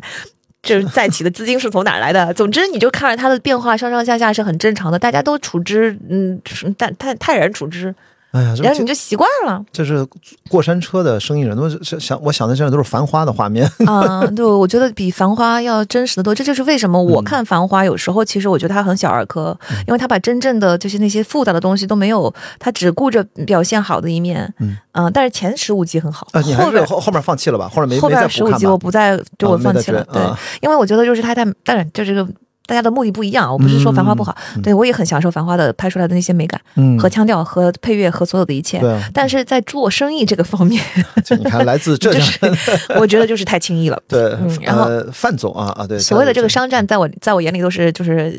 就玩呢。然后呢，所以就是比再比如说，我爸妈虽然是非常体制内很稳定的工作，嗯但是在医院就是天天在打仗呀。啊，那倒是啊对你妈是护士吗？对，然后我妈我妈是手术室的护士长，哦，就是天天在打仗。呃，经常送来，因为我们那里有一个，嗯就是、呃，我们的有有就有一段马路特别的转弯，特别的急，嗯那里经常发生车祸，所以医院经常会送来发生车祸的人。嗯那你所有的一切都是抢的，你就任何发生任何祸的，在医院手手术室，手术室是一个经常天天在那里争分夺秒抢抢抢的过程。要知道，一个医院里面没有护士，这个医院是运行不了的。对，啊但是就手术室是一个很特殊的地方嘛，就是嗯。你天天在手术室待着，然后进进出出所有的人都是一个跟，就是当然也有设计好的手术、计划好的手术，但有很多是抢救型的手术，对，就是车祸为主。嗯，嗯，这个呃九十年代急呃有个美剧《急诊室的故事》，我就很认真的追了好几季，有乔治克鲁尼那些我也看不了，啊啊，哈哈哈就是医疗剧和商战剧，有时候我觉得我都看不了，太太假是吗？太假。然后就是医疗剧我还好，因为我毕竟不是专业人士，嗯嗯，我妈看不了。啊，你看那个这个美剧啊，是非常真实还原的。John Wells 他就是拍这个现实主义题材，但是九十年代的美国，好像芝芝加哥吧，好像是那个时候我才知道，原来美国那时候的呃呃 residence 就是住院医生，一年也就两三万美金，在九十年代的时候，其实很苦的很苦的，太惨，他们都生活在，而且特别累。哦，我看那个就是一个，就是就是所谓的也是中产吧，按道理他们应该算，就是生活真的是艰辛劳累，但是他们又是医生，他们但其实国内的也有 residence，就是他不叫不这么叫，就是国啊内年轻医生都是要轮班的。对我爸也是一定要，他作为一个内科医生，他一定要在病房跟急诊之间去轮对轮班，对，直到最后最后他职称上去了，才能选择自己在哪个地方定下来。啊，所以他们都有年轻医生、护士都有这么，我妈也在不同的科室之间，他们一定要轮班的，就是所以跟国外差不多。对，然后，所以我妈的手术室就是天天鸡飞狗跳，嗯。天天的人急救，要不然就斗殴，要 要不然就喝酒打架，要不然就车祸。嗯嗯，所以就是你天天见见到这种人生无常。而且疾病这个东西也是人生无常，就是有时候呢，你抗争疾病，大多数的时候我看到的是人性的光辉面，就是你抗争疾病其实会出现很多奇迹，真正的奇迹。但是大有也有很多时候你是防不住的，今天还好好的，明天就没了。嗯嗯，所以我觉得我从小到大生活在一个既稳定又不稳定的环境。稳定在于体制内的生，我爸妈的医生的是呃职双双职工的这种稳定的职业，嗯、和在学校的稳定的，就一切都是在稳定。然后小镇生活又是一个很稳定的东西，它不是一个这么天天变来变去的，它的变化没有这么大，对吧那你？的中学也都是在那儿是吗？对，全部都在那儿，所以我是一个很奇怪的组合，是在一个非常之稳定以及不太变化的一个安全感很足的环境，嗯见证了很多不稳定、不安全，不就是天天在变化的东西。嗯所以它两个两者的结合产生了一种很奇幻的效果，是你嗯觉得变化是安全的。哦，或者说你就在你处在。你处在一个变化的环境中，你的安全感很足嗯，啊、我觉得可能是因为这样。或者就是这种，包括你父母，呃，生死离别也好，其实都作为医务工作者对你的影响，其实你是从小会知道学到很多医务知呃不医学的知识也好，还是生死有关，那个就是近距离的感知，因为那个时候你还没有成为一个什么知识博主，没有看那么多书近距，离的感知就是一种感知就。原始的这种感觉，就是人对，但是所有的这些观察和经历都是数据输入呀，跟看书没什么区别，没什么本质区别。人的经历和看书都是数据输入。我从小就接触了这么多数据输入，所以我的大脑自动自发的学习了。你自己小时候受过什么严重的伤？你爸妈来 亲自给你动手来治你或者救你什么的？没有，从来没有。就你还啊，就是虽然你很这个比较爱折腾，在山里面跑，但是还好没有受过严重的伤啊。没有受过严重的伤，最多就韧带拉伤吧。哦，是吗？连骨折都没有哈？没有，哇，我对不过说实话，我也没有啊。我人生最重的伤嗯就是滑雪的脑震荡，哦，没有了。我到现在也没有骨折过。我滑雪只有一次脑震荡，但那就还好。那个是我我那个也在还好。高级到，我刹不住坡了，头冲下滑下去，头正好撞到边网，中间不有铁杆子嘛？正好咣擦过去了，撞得特别响，底下人都看傻了。我撞着就有点晃荡。那时候我第一次真正的在高级道上摔，然后你知道，一般人跟我想法肯定不一样。那是个周六，结果一般人肯定吓傻了，你知道吗？底下人都吓傻了。有没有？那个头盔真的真的好。然后我的反应是，第二天周日我再回南沙滑雪场那个高级道，我就整个雪季我都在那个高级道，然后我查了视频该怎么摔，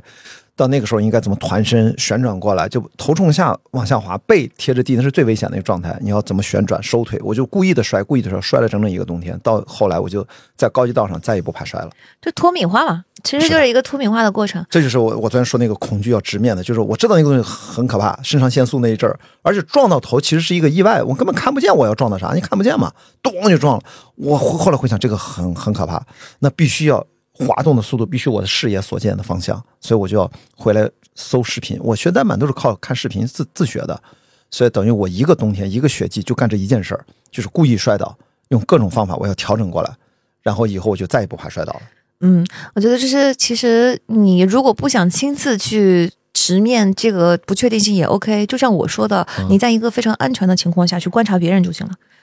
啊，嗯，我觉得很多人其实就是你没有迈出那一步。呃，如果对很多人来说，如我们一下子就迈出那一步太难了，因为他之前呢整个生活环境不是这样的。嗯可是你可以先迈一小步，就是你可以先多观察身边不确定的人，就他们的生活，而不要去只看稳定的生活。哦，嗯那不就是让大家多观观察观察你，多观察观察我，嗯对吧？我就是各种折腾，对，就是去观察这些非常不稳定的，看起来不稳定的，看起来非常变化多的个个案，要看多，而且不能只看一两个人，一两个人的力量没有那么大，就影响力哈。然后，所以就是人的自我效能感是除了自己的成功案例之外，别人的成功案例就是会给自己一个很大的自我效能感的。是的。所以按照嗯你这个理论，我映照到我自己身上，就是我之所以可以这么去，甚至有点呃任性的生活，是原原因是因为在我这个年纪，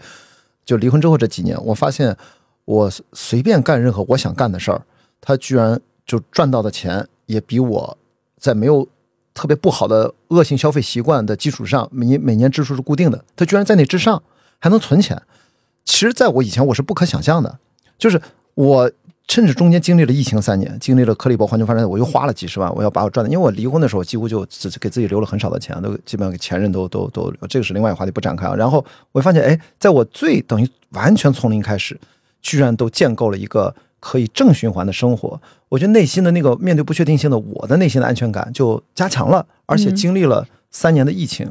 我还能赚到钱，而且我都在干一些在别人眼中都是不赚钱的事儿，嗯其实我还是赚到钱了，嗯，而且是正向的。虽然我也没有做公司，因为我创业那个项目不都结束嘛，一八年年底，我其实在觉得啊，这个案例，我是觉得想再坚持几年，我再出去逼逼。我现在还不好意思逼逼，就是说，因为这个可能是跟你的个人能力，就像我昨天说纵横四海，那真的是你各方面的能力的 combo 叠加叠 buff，所以成就了你现在这条路，别人只能。模仿借鉴中间很少的一部分，我觉得可能我也是，但是我可能不会赚那么多钱。但是对于建构自己的自由的精神层面、自由的生活而言，其实可以的。我相信他一定有一个方法论，而这个一定能让很多朋友从困惑、迷茫、内耗当中减轻一点点压力，让他们稍微轻松一点。这是我自己还在践行，我还在怎么折腾，然后我在这个过程当中怎么通过做内容去赚钱，然后来维持自己的一个生活的这个正当性。不然的话，我现在比如这么咱俩这么聊天，我做这些播客其实都是没有意义的，就是你连自己都养活不了，在这聊啥呢？其实我觉得就会有很大的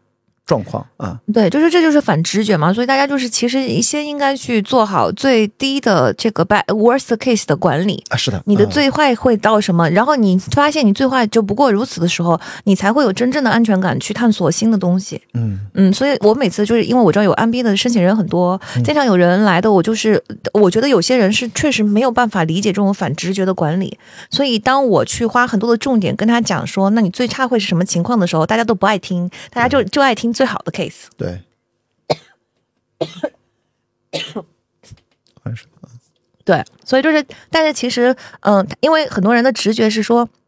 你跟我讲最差的 case，它就会发生，嗯但这是一个非常不理性的思维，嗯对吧？为什么？我们只是在讨论它可能会不会发生，就算它有百分之一的可能性发生，我们也必须要讨论它。嗯，万一要是你就是那百分之一呢？因为当概率发生的时候，并不是你只有百分之一的损失，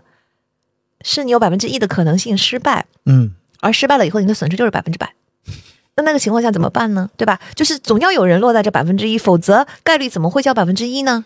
对对吗？所以这而且就是这个百分之一也不是百分之百是由你的努力所造成的，我们努力了可以尽量的变成到百分之九十九，嗯，它就是有一定的随机性。现在我们讨论的是纯粹这种随机性的风险，总会存在吧？对，那这个随机性你怎么去应对呢？很多人没有方案，我就很很不能理解这件事情。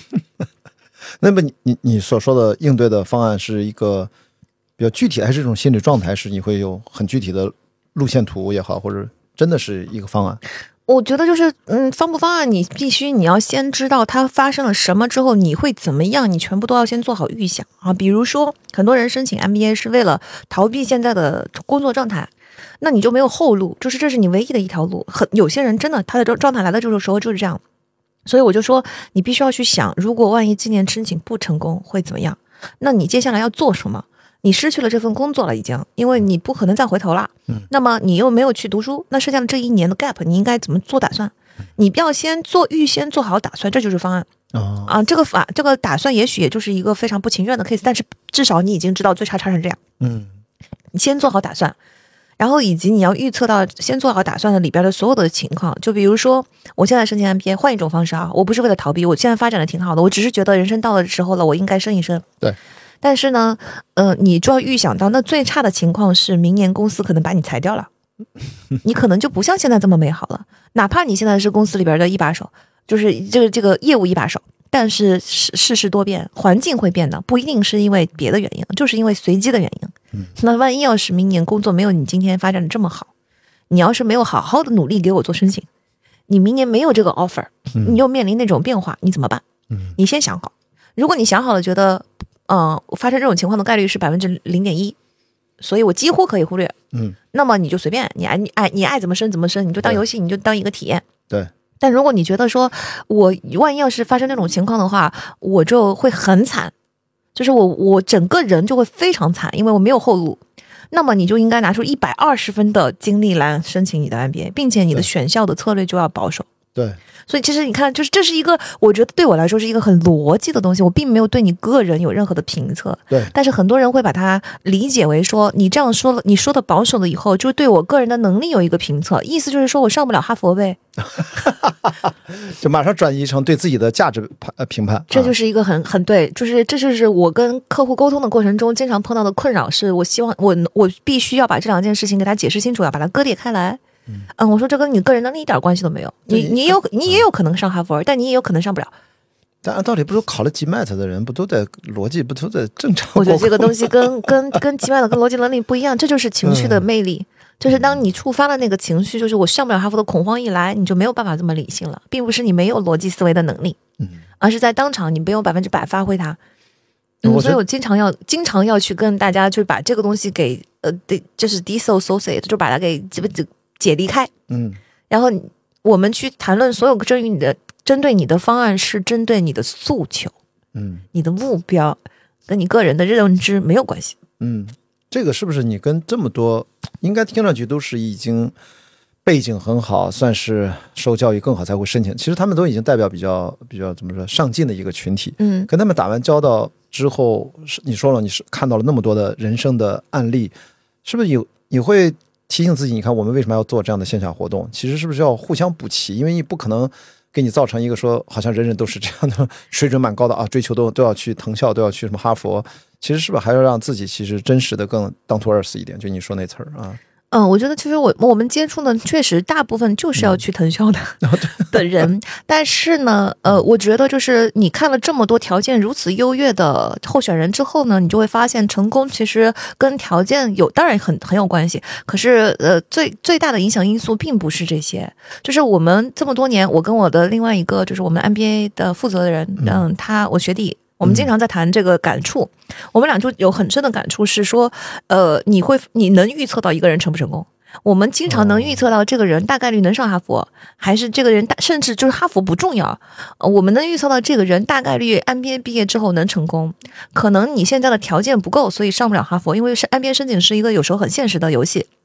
他要看背景条件，但是就算你现在暂时不能够一步到位，可是我们能预测到这个人上了一个还不错的项目之后，他的发展一定会比另外一个啊上哈佛的发展更好，嗯，你完全都能预测到。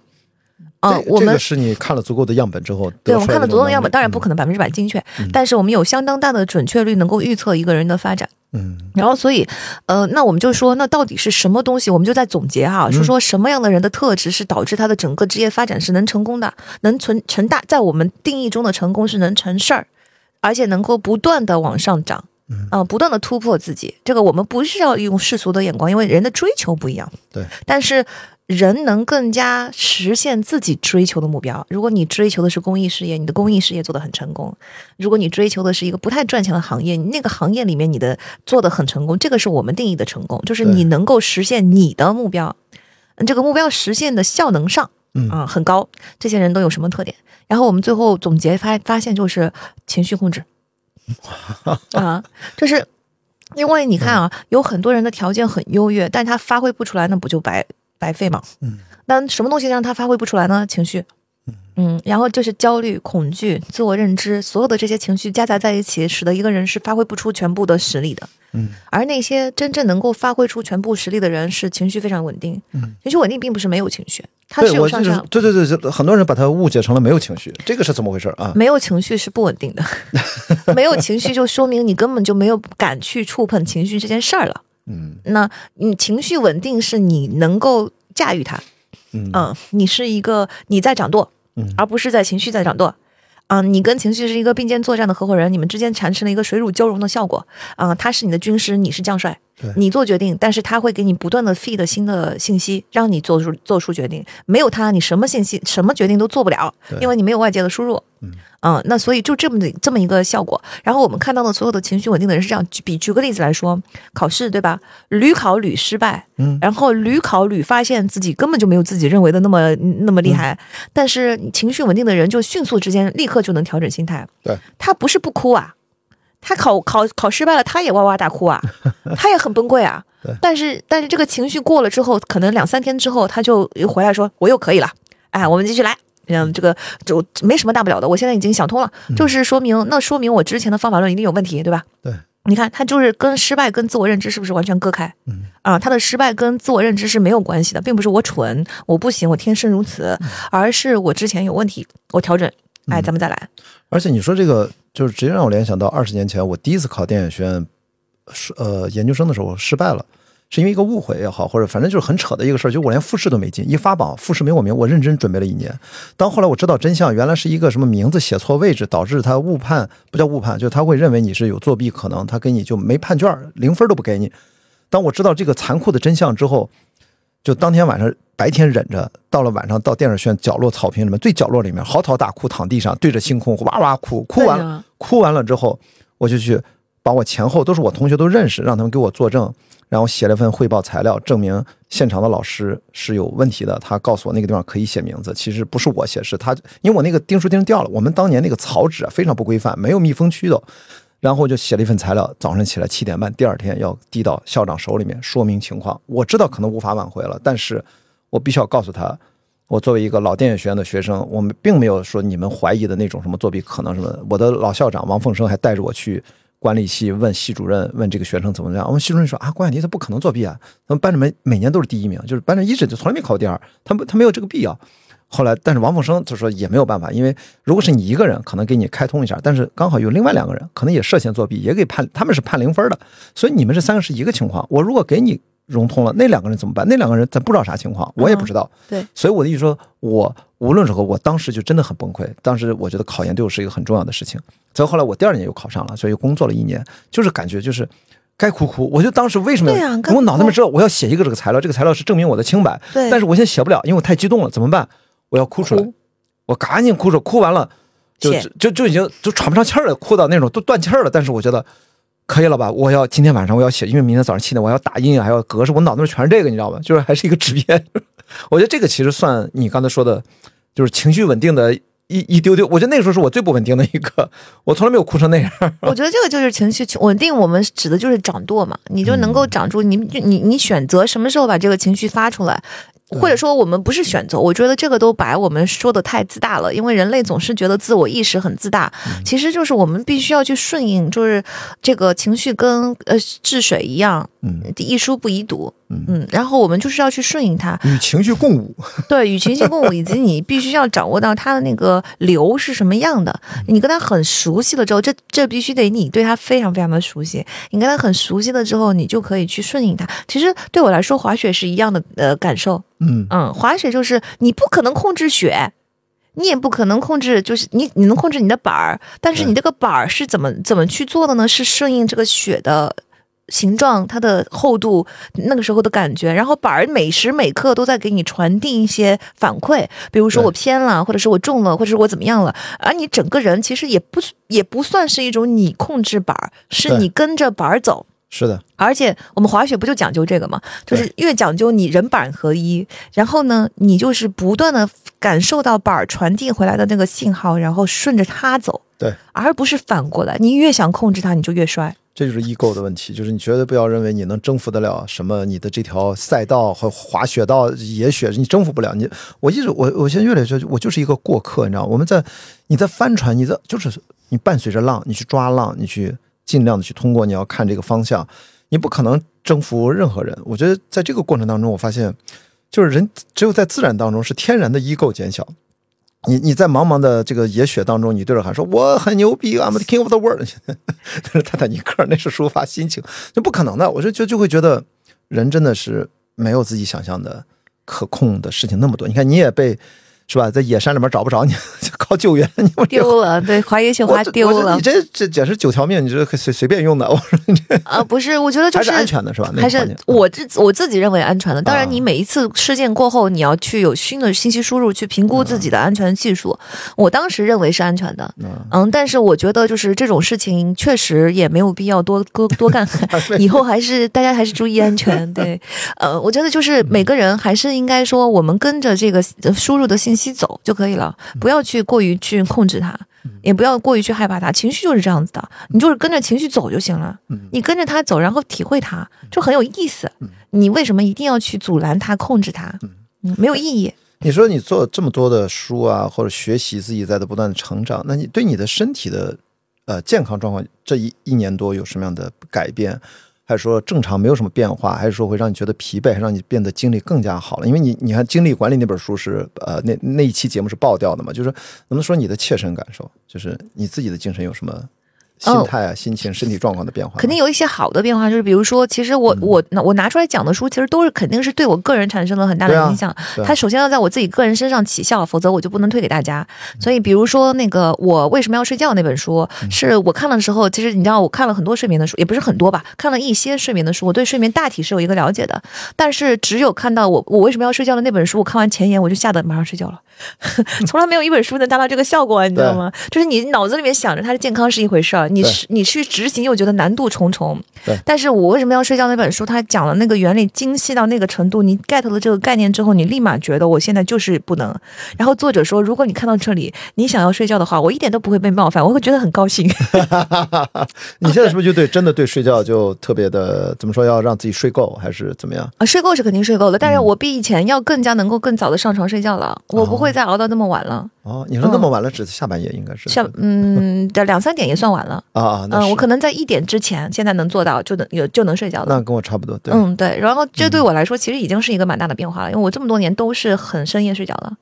嗯，对我来说，我是一个非常就首先我有一个，就是我早上可以起得比较晚，我们上班比较晚，我们公司十点半才上班。嗯。所以，我我的常年的睡眠都是睡得充足的，但是都是往后移的，嗯，呃，然后我现在就有有能够有这个动力把它往前移。这反正就是，这是我们为什么要睡觉，呃，很推荐大家去读一下，听一下那一期，因为他把道理讲的特别的细。所以这个是我对我生活的一个变化，是我的睡眠是有了一定的调整，以及呢，呃，我的这个呃精力管理确实，我我我我读这本书是很多年前了，所以我这么多年都在践行。但是你重新去这么细致的讲一遍之后，又有很多以前我自己察觉不到的细的东西，它有一个新的感悟、新的学习，所以我今年对自己四个账户的经历调整也是比以前要好很多的，嗯。啊，而且我觉得它非常的清晰，嗯然后这个也是对我今年、去年吧，去年的整个经历的一个影响，嗯，但是在运动这件事情上，我确实是非常失败的。对，就是这个我还没有想清楚。我觉得我有很多未知的东西，我需要学习，我需要想清楚的东西。呃，我觉得运动是这样的，就是当你在一个脑力投入太大的心流中的时候，我很难抽出身来去运动。嗯，这是我去年越来越感受到的。以前的工作中，其实多年都呈现这种规律在我身上。就是我投，因为我的工作是我喜欢的东西，对我一喜欢我就投入，我一投入我就不愿意动，嗯嗯。但是去年尤其明显，是因为播客带来的心流肯定是非常快乐的一种心流。对，你在创作的过程中，你在把所有的知识变成你自己的语言重新讲述的过程中，在案例的过程中，你就是有很多心流，而这个心流越强，其实它会越牢牢的吸引住我进行脑部活动，而不是进行身体活动。对，嗯，我唯一能做到的是走路。就是我能够做到的是，因为你毕竟是需要听播客的，然后你毕竟是需要打电话的，我尽量的把这些时间拿去走路。然后，但是我觉得这件事情就是我做的对我来说非常艰难的事情，是我没有办法把我从脑袋中的心流中抽身出来去做运动。嗯，嗯，这是我很想要做的一个转变。对，值得二四年其实尝试一下，因为运动嘛，肯定也有运动的。那绝对是绝必要的，就是一定要有做这个尝试，一定要做这个转变。只不过我我喜欢做一个，我希望能够把每一步的阻力都想清楚了，然后去一点点的消除这个阻力。啊，就是阻力最小原则哈。对，不然的话，我觉得这个东西它坚持不了。嗯你现在逼我，比如说去年二零二三年也好，二零二二年也好，其实因为我有一个健身工作室，然后我们教练每年都会提醒我说：“嗯，老板，你今年 你今年是什么打算？” 然后我每年感怀于他们的这个提醒，我其实还是很努力的去锻炼的。你让我做到三十天连续锻炼没有问题，我能做到的。但是呢，慢慢的长期又坚持不了了。对，所以我就现在在寻找的是一个我希望能够长期没有阻力的能坚持的方案。我猜就是，比如说啊，像说，因为我对你的现在不多的了解，我就这种感知那种画面啊，就我我我昨天是不是说画面来着？就是我跟你聊聊，我是不是脑子有画面？记得我昨天说那个话的，这不是开玩笑，这是我的现在自认为的一个特异功能，就是你哪怕每周末什么就挑一天，然后就说上海可操作的，就是坐一个火车去杭州，或者自驾车去杭州，哎，我觉得火车也可以，然后就去爬一座非常大众的那个山，因为它的步道也很安全，它的景观也很好，就是翻翻几个小时。哇，就会很爽，然后你越翻越快，然后就最终变成了越野跑，然后对这些其实对我来说都都能实现，那一次两次也都能实现。嗯但是我觉得就是我经常说我一个真谛原则嘛，就是你啊时间、这一个时间段就是你的必必争之地，它叫真谛。哦然后你一旦有一个东西争住了、霸住了以后，别的东西是争不了的。对，它就是真谛，就是谁先争谁赢，嗯啊，就是一个必，所以叫兵家之必争之地嘛。那这个真谛就是我的每一个时间段对我来说都是一个真谛。那么胜出的永远都不是运动，这就是问题。所以其实你说我拿出一个周末能不能拿？当然能拿，没有问题。嗯但是你让我形成一个人生的习惯，行不行得成？行不成，因为现在每次跟他竞争，我不可能每次都抗争。那么就是这就是我的概念，就是在这么多互相竞争的事件中，到底什么是胜出的？对，我们在我的知识星球上正好有一个问题问我说：“Melody 是怎么一年读七十本书的？嗯嗯，你到底是从哪里读到的时间？”然后他说是碎片时间吗？是整块时间吗？你是怎么做的？对我说是这样子的，就是这个概念，就是我的时间就是大家在社社交媒体上花的时间。对，跟并没有区别，并没有我比我比大家有什么技巧策略，怎么地找出时间，根本不存在这件事情，就是因为呃，这个对这个时间段的真谛呢，他下意识的第一个争胜的往往都是读书，嗯。他就是永远都是获胜事件，嗯，不是读书就是做播客，不是做播客就是在筹备活动，不是筹备活动就是知识星球，就是所有这些跟人互动的脑中的心流的东西，对我来说就有莫大的吸引力，它永远都是竞争很容易取胜的。对，然后，所以我每看到我每想到读书的时候，它带来的是一种乐趣感，因此它就很容易胜出。嗯那么你就把这个时间给霸住了。对，然后我有很多竞争的事件，我可以讨论一下。哦，对，二零二三年其实还有一个很大的区别是，我从二零二零二二年开始努力的生活。嗯嗯，然后就是你不说要早下班嘛，你是是吧？嗯，早下班有仪式感，有生活的细节。然后我想清楚了很多的事情，我想清楚了为什么我抗拒在城市里面生活。一旦你想清楚了，你就会不抗拒，嗯就这件事情就过了。然后你就会只只对我来说，只不过就是重新学习。嗯，所以我二零二三年非常努力的学习，重新生活。嗯，包括我自己家负责我家的所有的家务，以前全是阿姨负责的。嗯嗯，二零二三整年都是我自己。嗯，然后从包括开始学习各种做饭，嗯然后包括我终于觉得，就是我以前很烦恼的一件事情是找不到新鲜的蔬菜和肉。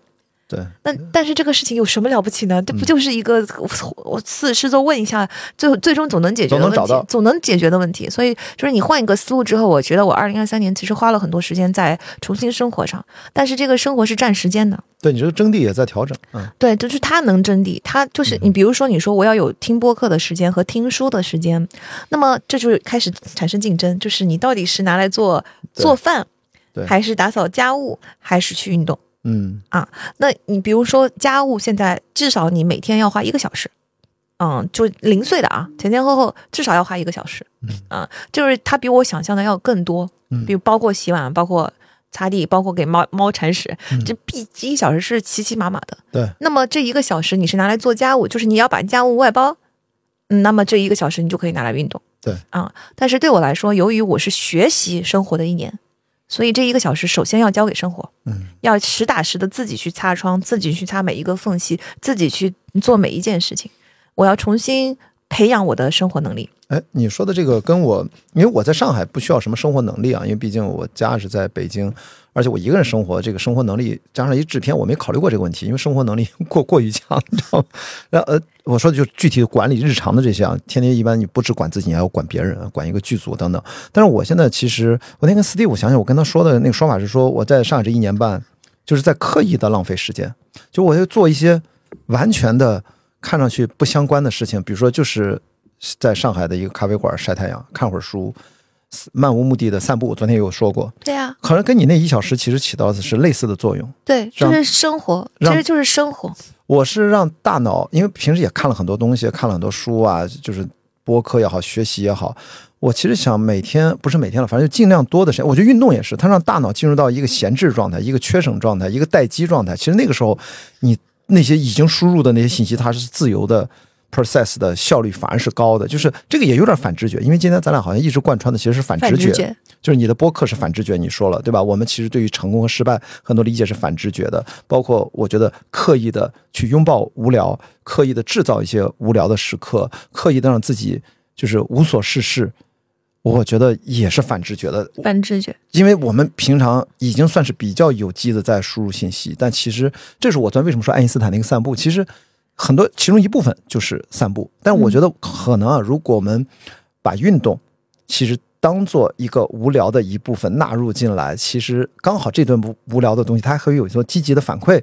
就是就是无目的的去做点事情。我现在是告诉自己，对，就是所以我很轻松做到的是散步。其实我也想。比如说，我把网球要捡回来，甚至学拳击，我让自己变得更结实，因为我知道从更大的时间尺度来看，这对我后续的生命质量和学习的能力提高或者持续是非常非常关键，甚至是基础的。这个也其实是一个需要延迟满足的，之后你才能享受到。嗯，这个对不对？二十年后见，六十岁的时候，我是不是跟现在几乎没什么差别？我我我脑子我看到的未来的自己是这样，但我得怎么去践行？我跟你一样，过去这一年是我运动最少的一年。就是几乎是一样的，就是因为做了太多博客，这是太容易开心。其实我我我是知道，二四年是要调整一下的。对，所以我就说，我们从这个角度去想的话，其实就我们需要花更多的时间去把所有跟竞争的这些事件都列出来，而不要让它变成一个无脑，因为大多数的时候是一个无脑的选择。嗯，就是播客胜出了。对，看书胜出了，呃，在家里面瘫着这个享受生活胜出了，就做一些这种，我我我以前不能想象自己能够花很一个下午整个几几个小时的时间做饭，嗯，就是我是不做不做饭的人，但现在我在学习做饭，然后所以它很呃 soothing，就是很很有一种抚慰的呃力量。那这些东西都都自然而然胜出了。我觉得就是现在，它是一个跟我们竞争的东西越来越变得越多了。对我们来说啊，至少对我俩来说，对，就你可以真的竞参与竞争的竞争者们、候选者们是越来越多，并不是越来越少。对，所以在这越来越多的情况下，我需要其实有时候不能再听从直觉了。而是要停下来，去把所有的这些队列列一列。对，然后 我必须要先决定说，以后我定一个原则：当这种时间段的时候，必须要让谁胜出。那我二零二三年践行的是让生活胜出。嗯哼。所以任何时候，如果我现在想要看书、想要工作，我都会提在。如果是在家里的时间段，那我就已经非常轻松，因为我已经定好了一条原则。对，此时要让生活胜出。每一次，我觉得，哎呀，我要不要做个饭呢？呃，我要不要做一个汤呢？这个汤我要从查菜菜谱到什么结束？到周末哈，对，周末的下午怎么度过？嗯，非常多的选择。但是这个时候，可能你原则定好了之后，我就说，至少一个月要有一个周末要让做饭胜出。好，那就很简单。对。但我觉得二四年可能要做新的嗯调整，要说服自己为什么要让运动胜出。嗯，我现在说服不了我自己，真的。而且你就说，你看啊，运推动一下，推动一下。嗯，对你，其实运动对我来说并不是一件无聊的事情。对，嗯，运动对我来说是一件高唤醒的事情，但是我需要低唤醒的事情。嗯，这就是问题。就是你看，我需要曲线，我需要起伏。那我人生中现在大量充斥的东西，全部都是高唤醒的。我们所谓的心流，其实是一种高唤醒的状态。